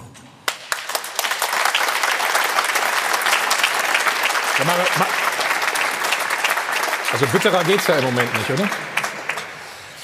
Naja gut, bitter, klar. Ich meine, wir haben ja letztes Jahr äh, schon sehr oft über, über Schalke 04 diskutiert, dass sie eine, glücklicherweise eine tolle Vorrunde gespielt haben, die vergangene Saison. Sonst wären sie ja letztes Jahr oder in der Saison hätten wir es ja beim Bayern gar nicht gesehen im ersten Spieltag, sondern vielleicht beim HSV.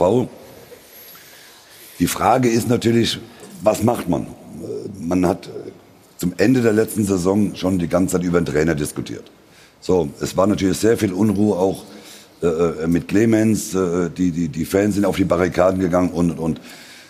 Aber wenn man das Spiel ja wirklich am, am Freitag gesehen hat, dann muss ich ja sagen, was haben sie denn die letzten sechs Wochen, acht Wochen äh, gemacht? Die hatten ja eine ganz normale Vorbereitung. Es ist ja wirklich relativ normal. Ja, natürlich kannst du in Bayern in der Form, die Bayern im Moment hat. Bayern hat, glaube ich, 14 Tage vorher das Champions-Endspiel gehabt. Äh, äh die, waren ja irgendwo noch in ihrem Lauf drin.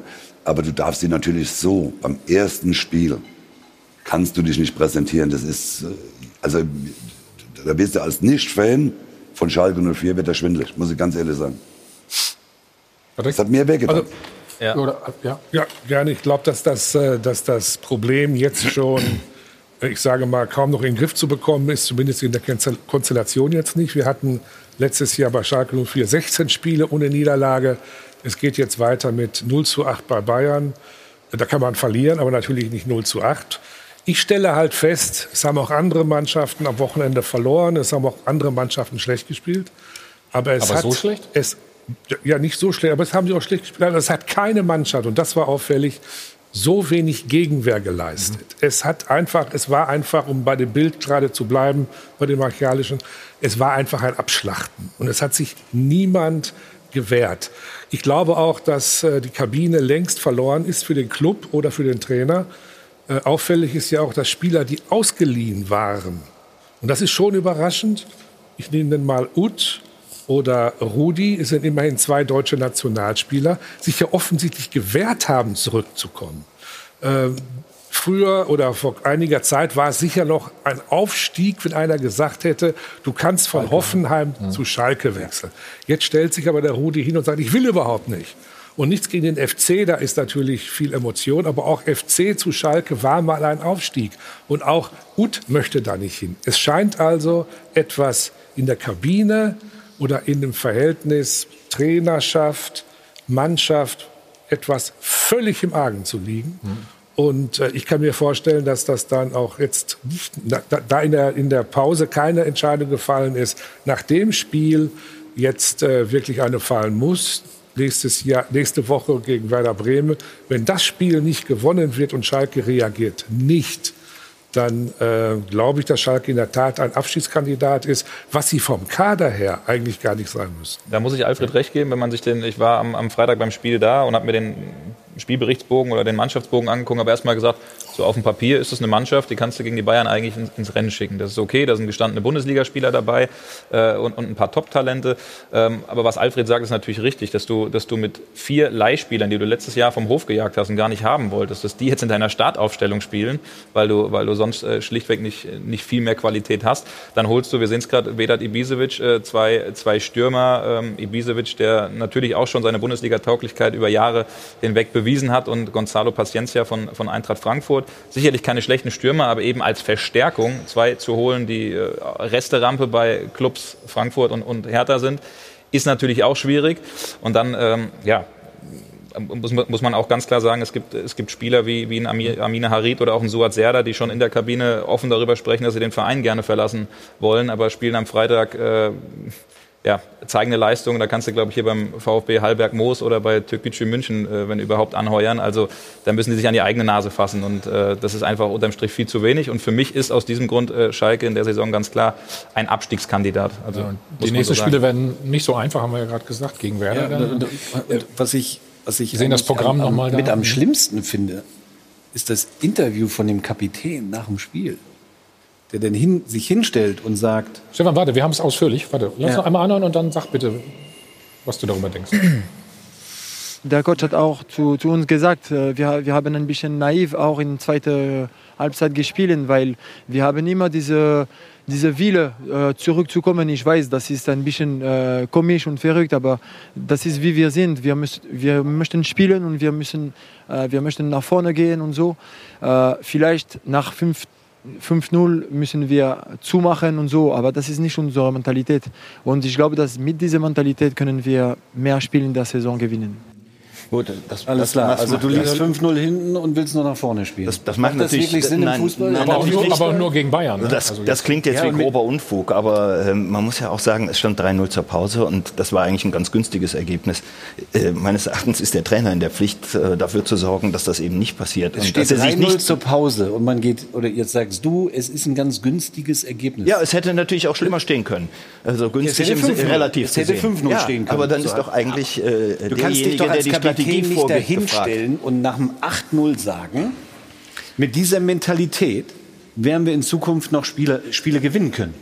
Was, also Mario, hilf ja, ja, ja, also es fällt uns allen schwer. Ne? Ja. Nein, ja, und da siehst du ja, was da wirklich kaputt ist, wenn du den Kapitän, Führungsspieler nach vorne genau das ausspricht.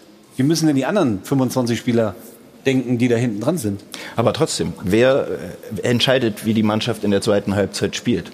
Das sollte der Cheftrainer sein. Aber man darf Und wenn der Cheftrainer nach, äh, beim Stand von 8 zu 0 nach dem Spiel sagt, ja, die Mannschaft äh, hat sich naiv verhalten, ähm, wer hat dann versäumt, diese Naivität genau, äh, zu genau, verhindern? Die Hauptverantwortung trägt dann der Cheftrainer, ist ganz klar. Aber also man er kann schiebt das das ja jetzt, die Begründung schiebt er ja jetzt eher auf die Spieler.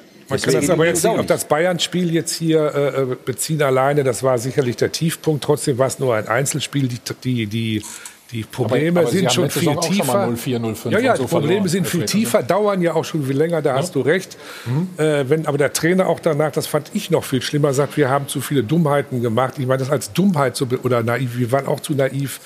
Ähm, das ist einfach keine Einstellung. Und wenn ich dann äh, sehe, nicht nur, dass die Spieler, die zurückkommen, nicht zurückkommen wollten, und wir haben dann da Spieler wie, ich will die nicht zu nahe treten, aber Motivationsbolzen wie Bentaleb oder Harit.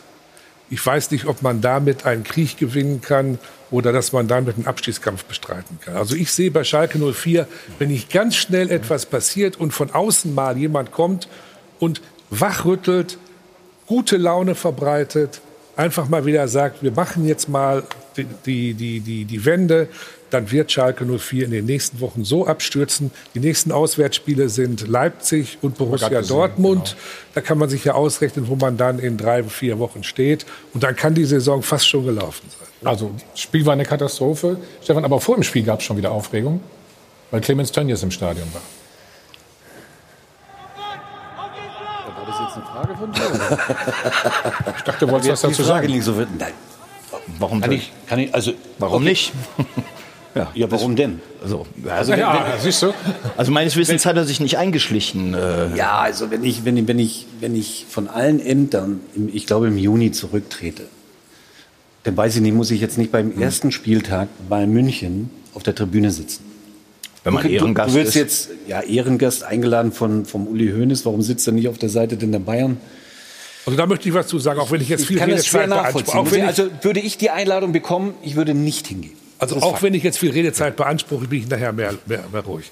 Nee. Äh, äh, Clemens Tönnies hat ja, sich, hat ja nichts gemacht, was, wofür man ihm jetzt ein Stadionverbot erteilen müsste. Er hat ja auch eine Loge auf Schalke, der wird bei jedem Spiel da sein und auch zu sehen sein. Er hat eine Einladung von Uli Hoeneß bekommen, weil die beiden dicke Freunde sind.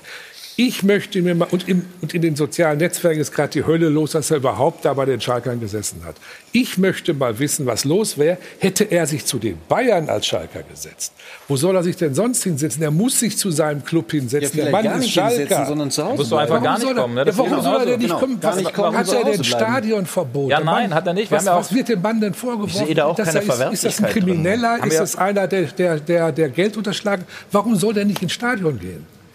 Ja, warum soll er nicht ins Stadion gehen? Erstmal, an dem Bild ist erstmal scheiße, haben wir schon drü längst drüber gesprochen, äh, ist die DFL ja auch dran. Also dass die man- Masken dass sind man- vor allem ganz genau, gut, die alle auf. Ja, das haben wir fehlenden alle, Masken. das haben wir Das alle ja- gehabt. Das wäre ja nicht nur Genau, er. Das, ja, das ist erstmal erstmal die eine. Thematik. Aber Ja. also ich finde bei allem, was, was in den letzten Jahren, Monaten, Wochen passiert ist äh, mit Clemens Tönnies, wir wissen, haben wir, äh, ich glaube, vor drei, vier Monaten hier in der Sendung auch schon mal äh, Alfred zusammen drüber, drüber diskutiert und gesprochen, dass es ganz, ganz viele Verdienste gibt um diesen Menschen, dass, dass der Schalke lebt, das ist ganz klar. Aber ich finde nicht, dass du nach, dieser, nach diesem Rücktritt, äh, den es dann ja auch äh, zu Recht gab, ähm, dass, du, dass du dich da als, oder beim Auftakt, beim allerersten Spiel, 200 Länder gucken zu, Millionen Publikum, dich da als Schalke 04 sozusagen als Vereinigung, als Team da irgendwie dann äh, zeigst. Und das hat auch ganz viel mit, mit Außenwirkung zu tun und, und das ist für mich dann in dem Fall Was ist denn für dich die ein fatales Außenwirkung? Ja, Signal. Ja, die Außenwirkung ist für mich äh, oder als, als Außenstehender oder als vielleicht auch Schalke-Fan würde ich sagen, na gut, der hat da immer noch, immer noch das, äh,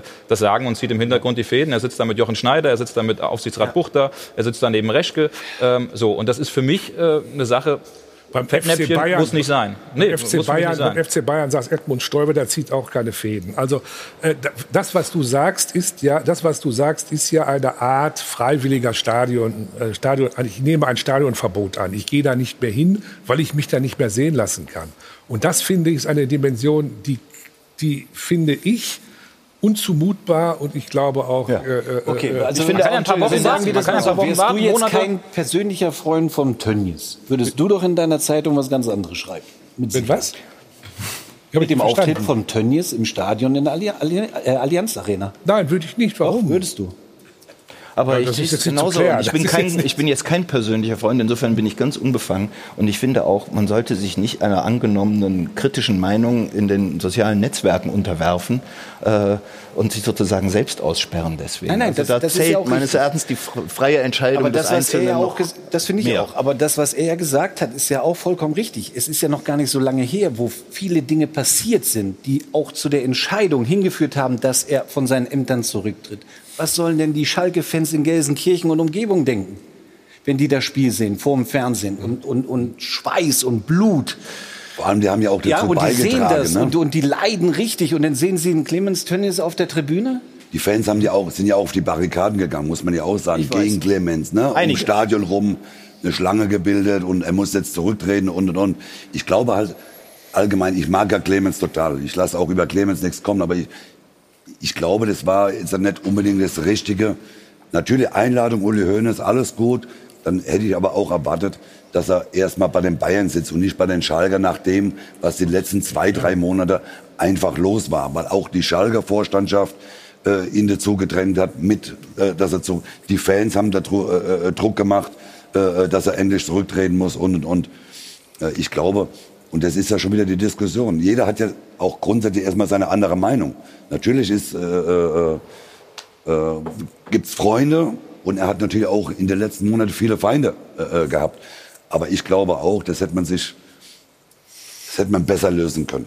Aber Mario, wenn er sich zu den Bayern setzt, wird er als Überläufer beschimpft. das hat doch mit Nein, das- Aber wenn der doch eingeladen ist vom stimmt Uli doch, Hoeneß, genau. dann, dann kann ist er doch doch- auch zum Tegernsee fahren. Das glaube ich jetzt halt nicht. Der muss ja ja nicht im Stadion Er ist zum Spiel eingeladen worden, nicht zum Tegernsee zum Kaffee trinken. Aber Alfred, der hat, der hat ja mit Überlaufen zu, zu Bayern oder, oder, oder äh, weg von Schalke nichts zu tun. Er ist ja zurückgetreten. Er wurde auch ein Stück weit gedrängt von den Fans und vom Aufsichtsrat. Äh, man hat ja nur noch geschimpft über Clemens. So, und wenn ich eine Einladung krieg von dir, setze mich ja nicht zu Max. Gut, vielleicht zu Max, aber Nee, warum, was hast du denn gegen Max? Nein, aber verstehst du, Alfred? Also, äh, und das kann man ja auch klar kommunizieren. Man kann ja, warum, die Frage wäre gekommen, klar, warum sitzt er bei den Bayern? Da kann man es ganz klar sagen, auf Einladung von Uli Hoeneß. Weil Uli und Clemens super Freunde sind. Das wissen wir ja alle. Aber das gibt halt immer wieder Diskussionen. ist- Es wird auch auf Schalke Diskussionen Max geben. ist froh, dass er die Probleme nicht hat. Das sehe ich schon an seinem Gesicht. Und die Meinung wird mich interessieren. Sehr, sehr ruhig. Bitte. Wir reden gleich über Schalke natürlich weiter, sportlich vor allen Dingen auch. Ähm, das war ja wirklich äh, eine Demonstration der Bayern, teilweise, ja, wurde Schalke 04 lächerlich gemacht. Schauen Sie mal hier, Lewandowski mit der Hacke. Ei, ei, ei. Müller. Und das war, glaube ich, das 6 zu 0, wenn ich richtig mitgezählt habe. Ne? Also, wir sind gleich wieder zurück.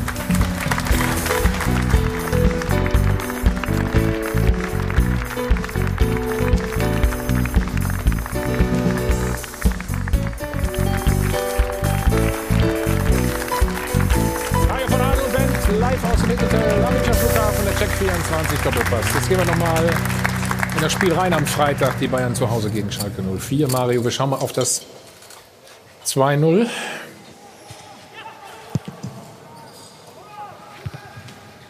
So, hier. Du musst was sagen, ne? Ja, ja, ich, ich sag dir sofort was dazu. Ja. Schalke verteidigt gut. Hm. Ja. Und es war klar, dass dann ein Tor fällt. Mein, Aber wir haben mal. Wir haben Leon Goretzka mal. Der, guck mal, der steht da am. Stefan, siehst du auch da am 16er, ganz alleine und. Äh, Im Umkreis von 20 Meter ist der keiner im Rückraum. Und dann reicht die Innenseite, macht er Mhm. gut, klar. Aber so, so, ja, so verteidigst dein Tor nicht. Ja, also da ist ja keine Staffelung. Da kannst du auch noch nicht so kaputt sein, ne? In der 19. Minute, oder? ich die war früher die mal waren kaputt vielleicht in schon den nach fünf 19. Minuten kaputt. Ich habe keine Ahnung. Okay. Torwart Aber oh. den Rückraum musst du grundsätzlich logischerweise abdecken. Ja? Vielleicht nicht äh, auf zwei Meter, aber zumindest in der Nähe sein. Es Weil waren ja auch ja davon ausgehen, dass er ihn ablegt. Es waren ja auch genügend Spieler hinten. Es waren ja genü- sechs oder sieben Ja. Spieler, Ja. glaube ich, von, von Schalke im, im Strafraum. Und wenn man dann als Bundes, gestandener Bundesligaspieler einen Thomas oder den Goretzka am 16 Meter so frei auf 20 Meter stehen lässt, ja, dann weiß ich gar nicht, wo die nach 20 Minuten, ob die überhaupt auf dem Platz waren schon. Das ist, Nicht so wirklich, haben wir ja gerade gesagt, ne? Also, aber du kannst ja die nächsten Tore, haben wir ja wahrscheinlich alle noch. ja, alle, alle, Viele? äh, alle, Du kannst ja genauso hingucken, das ist, das ist alle nicht. Für alle fehlt die Sendezeit. Auf der ne? 6 noch, das haben wir eben schon mal an, angerissen. Patrick, du warst ja auch da, hast du gesagt, im Stadion. Ähm, es, Schau, wie sie rumlaufen, die Schalker. Klasse. Toll. ja, sie laufen Also ja nicht. einfach Total aggressiv. Guck mal Ja, hier, viel das zu viel, viel Immer viel durch Platz, die Mitte. viel zu viel Raum. Eigentlich ist das Ding schon dann kurz weg, denkt man, ne? ist halt Alibi-Verteidigung. Ne? Drei, So, das sechs. war der einzige, ich fand Ralf Fährmann hat sogar echt noch einen guten Job gemacht. Das war jetzt der einzige, der einzige Fehler äh, von, von acht Toren. Also der ist daran nicht schuld. Aber was ich so extrem fand im Stadion, das habe ich gerade eben auch bei Ruth schon im Facebook Live gesagt, äh, in der 72. Minute ähm, stand es 7-0 schon und der Thomas Müller hat vor dem Wiederanstoß gesagt, come on, weiter pushen hier, wir lassen keinen Zentimeter nach. So, und das ist halt eine Ansage. In der 72. Minute steht 7-0, da muss die Konkurrenz schon sagen, boah, wenn die das, also das machen nicht viele, das dann auch so zum Schluss dann noch durchzudrücken, ne, das Spiel. Ja, also das, war fand ich ja- schon krass. Aber, aber in der zweiten war ja, Schalke war ja auch kein Gegner, muss man ja auch sagen. Das, da brauche ich ja nicht mehr pushen, sondern da will ich einfach weiterspielen. Ne? Die haben ja mit, mit Schalke gespielt und äh, Schalke kann ja am Schluss froh sein, dass man äh, Gnabry, dass man Sané ausgewechselt hat, weil die hätten wahrscheinlich zehn Stück gekriegt, weil die hätten ja immer weiter gespielt nach vorne. Äh, und wenn man dann die anderen Tore sind, muss man natürlich auch sagen, sind natürlich auch klasse rausgespielt gewesen. Aber du darfst dich so als, als Bundesliga-Mannschaft und, und Schalke ist ja das äh, keine Wursteltruppe im Normalfall, da darfst du dir halt so nicht verteidigen. Und wenn du da mit 8-0 runtergehst, kannst du ja letztendlich noch froh sein. Wenn es in der 72. 7-0 schon stand. Max, was denkt man als Unbeteiligter, wenn man so ein Spiel am Freitagabend zum Auftakt sieht? Geht das schon wieder weiter so oder was hast du gedacht? Ja gut, du hast natürlich die, das, was wir schon angesprochen haben, die beste Mannschaft der Welt vielleicht momentan, weil ich sage mal selbst Real oder Barcelona oder auch die Engländer sehe ich momentan nicht auf dem, auf dem Niveau, das Bayern München hat. Und da hast du durch eine Mannschaft dagegen, die gerade am Boden lag, am Ende der letzten Saison, haben wir ja auch ausführlich besprochen. Ähm, das war natürlich eine sehr ungünstige Voraussetzung. Wenn es natürlich nach, keine Ahnung, 25 Minuten 3-0 steht, dann weiter nach vorne zu spielen, das wäre vielleicht jetzt nicht der richtige Ansatz gewesen. Ähm, und man hat das Tor ja gerade gesehen, es waren doch dann sehr, sehr viele Räume gewesen, die Schalke gegeben ja, hat. Ja. Und ähm, es, es, tut einem schon leid als Kontrahent. Und es tut ja auch leid für die Bundesliga, weil das Spiel wird natürlich weltweit übertragen und dann heißt der Auftaktsieg 8-0. Da sagen alle oh, schon ja, wieder, stimmt, ah, jetzt ist schon wieder langweilig in der Bundesliga. Und das, das wollen wir ja gerade nicht. Aber nochmal, Schalke hat es versucht, aber es ist halt nichts dabei rausgekommen. Es ist beim Versuch geblieben, sagen wir es mal so, vorsichtig. Sehr vornehm. Der war ein Tor zeigen wir noch, 7-0. Ja. Von Sané. Also hier, das ist erstmal Schalke im Angriff sozusagen, kurz. Ja, Und dann, dann jetzt guck mal, ist, ja. die Mitte. Oh. ja, was, was soll ich jetzt? Hat er super gemacht. Hat ein super Pass, aber du darfst doch die, die, die Mitte, das Zentrum, Helmis. Ich meine, du warst Innenverteidiger zentral. Das kann ja nicht sein, dass das so offen ist. Also das ist ja. Ich mein, wenn Sané da, wo Sané schon losläuft, wenn man das ganz kurz vielleicht noch mal zeigen. Er läuft ja fast am eigenen 16er los. Ja, und da müssen wir mal gucken, der, der, der linke Verteidiger in der Dreier, von der Dreierkette, der muss doch erkennen, hm. dass Sané losläuft und dann muss der doch nach innen rücken. Der kann dann nicht da draußen stehen bleiben bei seinem Gegenspieler. Äh, der muss doch erstmal mit Zentrum zu machen, aber gut, vielleicht hat er sich gerade mit dem aber was heißt das denn? Gegenspieler unterhalten. Äh, man hat sogar noch Thomas im Stadion gehört, jetzt gerade in dem Moment, dass, äh, ich glaube Kimmich ist es, geschrien hat, Leroy, Leroy, er hat den Befehl gegeben, ab geht's, lauf los. Äh, also das konnte man richtig aber hören hast, im Stadion. Hast du auch und dann ist da Stambuli gesehen, warum, warum geht er denn da drauf? Gut, Stamboli will durchdecken bei Sané, klar, der macht die Bewegung in die andere Richtung. Aber, aber der kommt da doch nie hin, Max. Guck mal bitte. Aber, aber jetzt guck bitte nochmal den jetzt geht der Außenverteidiger. Ich finde aber auch das, was, was Mario sagt, also wenn dann Stamboli durchdeckt, ob das jetzt richtig oder falsch ist, aber, aber dann okay. musst du natürlich dahinter schon schließen. Also ja, das Zentrum darfst du nicht also. hergeben. Okay. Jetzt kannst du auch hingehen in, in der Entwicklung also. und vorne schon, ne, wo, der, wo der Schalker, Schalker relativ leicht abgekocht wird. So darfst du auch keinen Zweikampf führen, muss man auch dazu sagen. Aber das ist denn so eine Kette von, von Fehlern oder Unvermögen vielleicht auch, die dann zusammenkommt. Grundsätzlich sage ich, darfst du das Zentrum nie so aufhaben und machen. Das geht aber, nicht. Aber da, das geht nicht. Aber da, du wolltest ja noch drei Euro haben, ne? Aber da war die Messe ja schon gelesen. Jawohl, oben rein damit. da war ja, also wenn du 7-0 in München hinten liegst, dann wissen wir alle, wie die sich gerade anfühlen und wie, was für einen Kühlschrank du im Rücken hast und wie du dich bewegst. Also da ist die geistige Frische auch nicht mehr da. Das ist keine Entschuldigung, aber da wissen wir alle, wie man sich dann fühlt. Wenn du in München gegen eine Mannschaft spielst, die natürlich dann auch einen Spaß und eine Freude hat, die seinesgleichen sucht. Ja, aber, aber ich meine, es ist auch ein Versagen Wir haben ja auch mal drei gekriegt oder vielleicht auch vier, keine Ahnung. Aber dann, dann tue ich irgendjemand noch weh im Zweikampf. Die haben ja noch nicht mal Zweikämpfe geführt. Naja, es war ja auch auffällig, dass die Mannschaft, ich hatte vorher mal geschrieben, dass sich Schalke schon lange auf dieser Schlachtbank, auf der sie liegen, gar nicht mehr wehrt.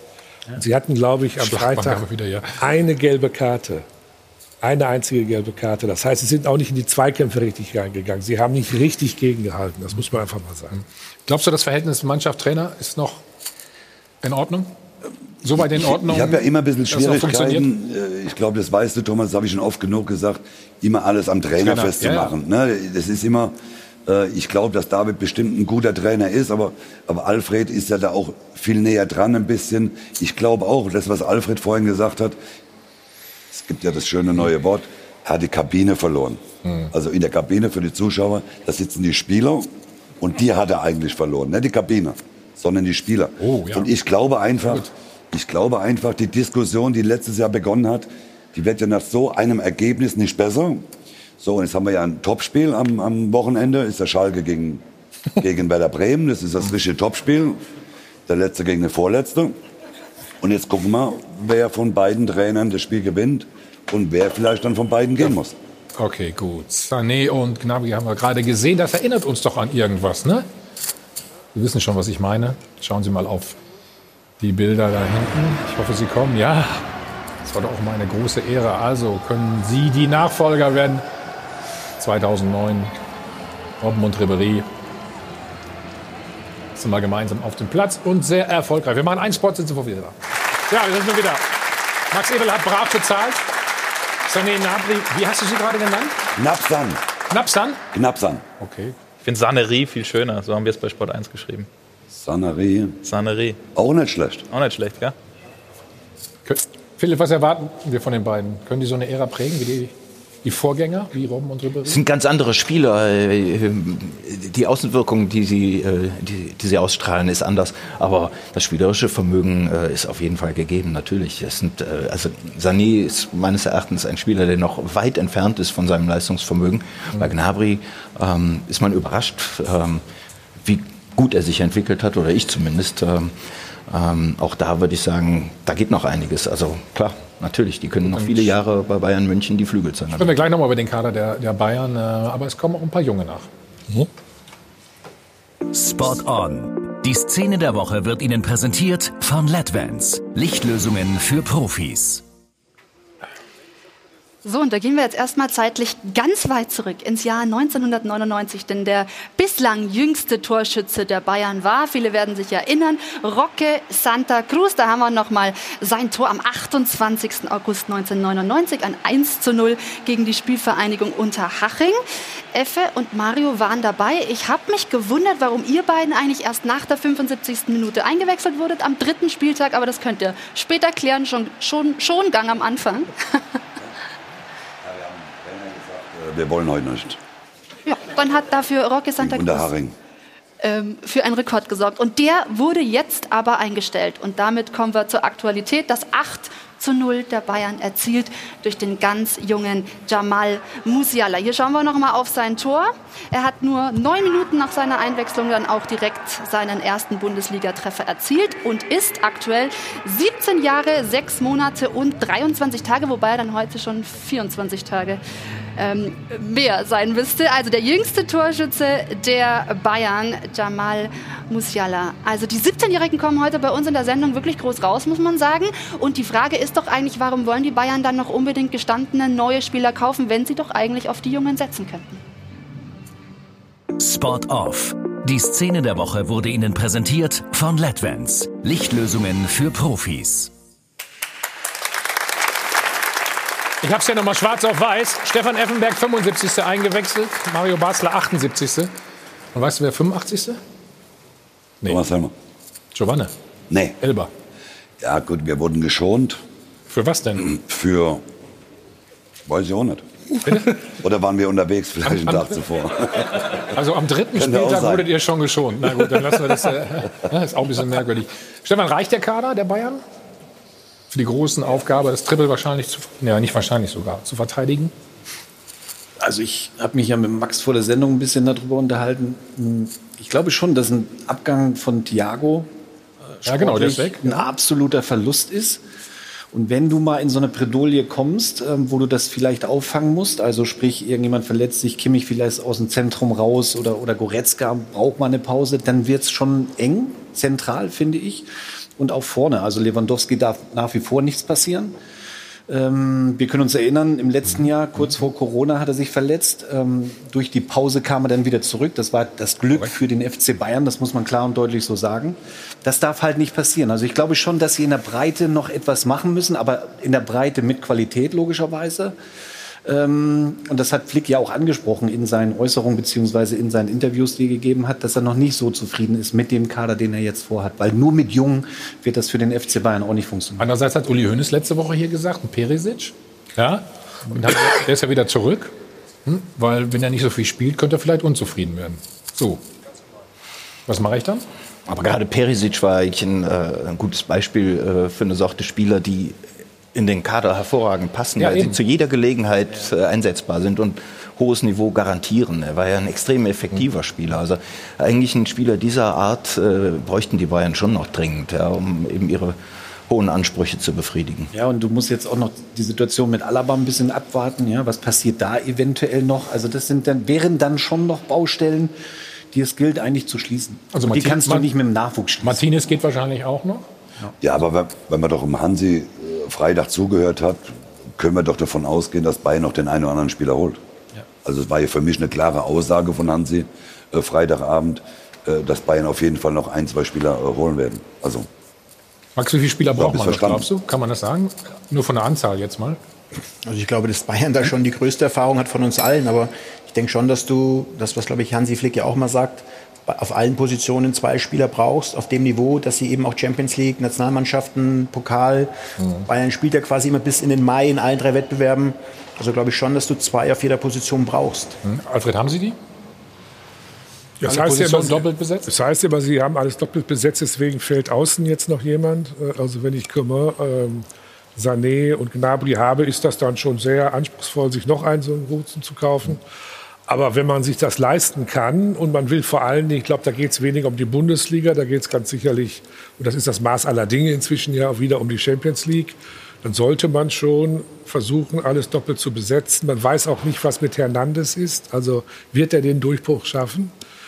Wie wird, Boateng, wie wird Boateng durchhalten? Also ich würde, wenn ich bei Bayern München was zu sagen hätte, dazu hat man mir nie die Gelegenheit gegeben, aber dann würde ich, äh, dann würde ich auch versuchen, alles doppelt zu besetzen. Zumal, wenn man es sich leisten kann. Sie müssen sich ja nicht äh, irgendwie ins äh, verschulden. Das wird ja auch passieren. Also es war ja deutlich, was, was Hansi gesagt hat. Und äh, es ist ja auch so, dass man sich jetzt oder dass man kurz davor steht, äh, Dest äh, von, von Ajax Amsterdam zu holen, also jemand für die Rechtsverteidigerposition. und Gut, den auch wollte Hansi. Flick auch unbedingt haben, rechts. Genau, den wollte er unbedingt Äh, haben. Kimmich Da- wahrscheinlich dann. Genau, da hat, glaube ich, Olli am Freitag gesagt, Kahn, ähm, dass man noch nicht Vollzug melden kann, aber das klingt ja so, Hm. als würde der schon kommen. Und dann, äh, glaube ich, ist Bayern wieder ein Kandidat, äh, die Champions League auch zu, zu holen. Was ist, was ist jetzt mit Alaba, hm? wenn der jetzt auch noch geht? schwierig. Wer soll den holen? Äh, Ich, ich stelle hier die Fragen. Ich bin nicht für die Beantwort, äh, Antworten zuständig. So. Siehst du keinen? Nein, ich sehe keinen. In Europa wüsste ich nicht, äh, welcher Wer holen kann? welcher ihn jetzt holen müsste. Und äh, wäre ja garantiert auch sehr kostspielig. Ja klar, ich meine, äh, theoretisch kann man ja auch warten noch ein Jahr, um ihn dann zu holen. Das ist ablösefrei. Ich mein, Er muss er nicht gehen. Vertrag, Er muss nicht ja gehen, nicht ne? gehen. Also für mich hat er ja die Trümpfe alle in der Hand. Äh, Er kann auch sagen. Aber das will Bayern ja verhindern unbedingt. Ja, aber verhin- was- das hat was Max ja soll- eben auch angesprochen. Das ist immer blöd. Ja, aber was soll Bayern ist. verhindern? Wenn Alaba sagt, ich bleibe bei Bayern ein Jahr, äh, da kann Bayern äh, verhindern, was sie wollen. Geht nicht. Da bleibt er und auf die Tribüne werden sie nicht setzen. Ist auch klar. Mhm. Also für mich hat Alaba im Moment die Zügel in der Hand und nicht äh, der FC Bayern. Äh, die können nichts verhindern, weil er einen Vertrag hat für ein Jahr noch. Und wenn er sagt, er bleibt da und geht nächste Ablösesumme, dann kann Bayern sich auf den Kopf stellen. Aber ich würde Oder sehe ich das falsch? Nein, siehst du genau Ja. richtig, weil der Spieler entscheidet schon noch, wo er hingeht und ob er geht genau. und wann er Das geht. ist auch Genau. ganz Aber gut es wäre so, für uns alle schön und ich glaube, David ist ja auch ein Bayern-Eigengewächs, ähm, wenn man dann irgendwann das, glaube ich, was die Bayern-Verantwortlichen auch gesagt haben, jetzt soll man den letzten Schritt gehen, beide Seiten und dann wäre es schön, wenn David in der Bundesliga bleibt. Länger als Natürlich. nur noch ein Jahr. Klar. Gutes Schlusswort erstmal in diesem Moment. Also in Bremen ist übrigens auch schon wieder was los. Äh, Die setzen ihre Serie zu Hause zumindest auch fort. Äh, Gestern Niederlage gegen Hertha. Davy Selke hat kurz und knapp geantwortet. In Bremen hat sich nichts verändert. Gehen Sie da mit? Absoluter Blödsinn. Absoluter. So, wir stärken uns nochmal für den Rest der Sendung. Keine Angst, wir sind noch lange nicht äh, am Ende.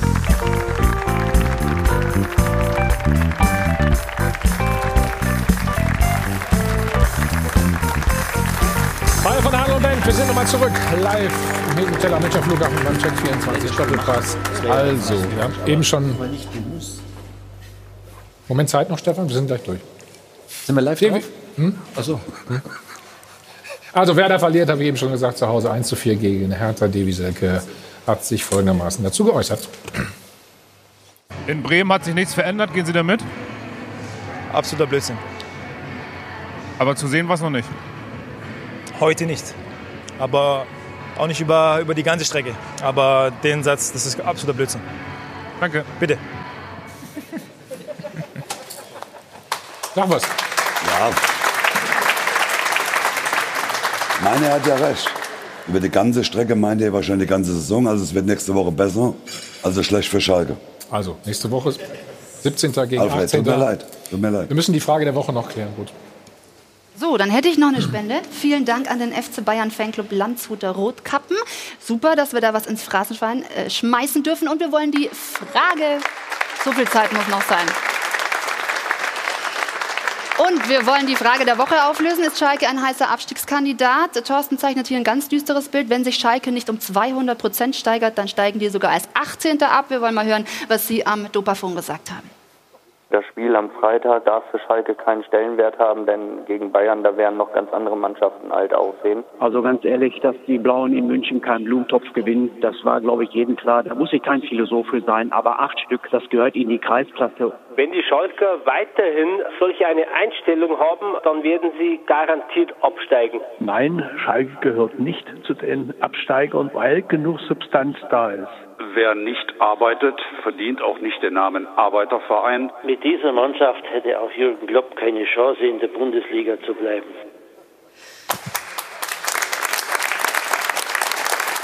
So, und ich habe mir Mario Basler jetzt mal kurz geschnappt, weil das soll er sich selber anschauen. Ähm, Sie wissen ja, Sie können Mario Basler in unserem Sport 1 Tippspiel herausfordern. Mario, äh, da ist aber ganz schön viel Luft nach oben. Auf Platz 5194 befindest du dich. Du sollst doch unser Experte sein. Ja, am ersten Spieltag habe ich jedem nochmal eine Chance gegeben und ab dem zweiten wird es äh, bitter für alle anderen. Das ist sehr gütig von dir. Okay, also unbedingt mittippen. Thomas. Ja. Ich sage vielen Dank an die Runde. Max, herzlichen Dank. Sehr gerne. Es war wieder ein Vergnügen. Ähm, du hast ja morgen Geburtstag. Ja. Leg schon mal ein kleines Ui. Geschenk. Alles Gute, Feier. gut. Bleib vor allen Dingen gesund. Dankeschön, Ja, Dankeschön. und eine schöne Saison wünsche ich euch. Vielen Dank. Vor allen Dingen auch in der Champions League. So, Bücher verteile ich inzwischen und wir gehen ganz schnell rüber zu Laura. ADAC GD Masters vom Hockenheim. Bis, mor äh, bis morgen, sage ich schon, bis nächste Woche. Bis morgen. So, guck mal, sind wir schon hier. Darfst du eins haben. Tschüss. Dankeschön.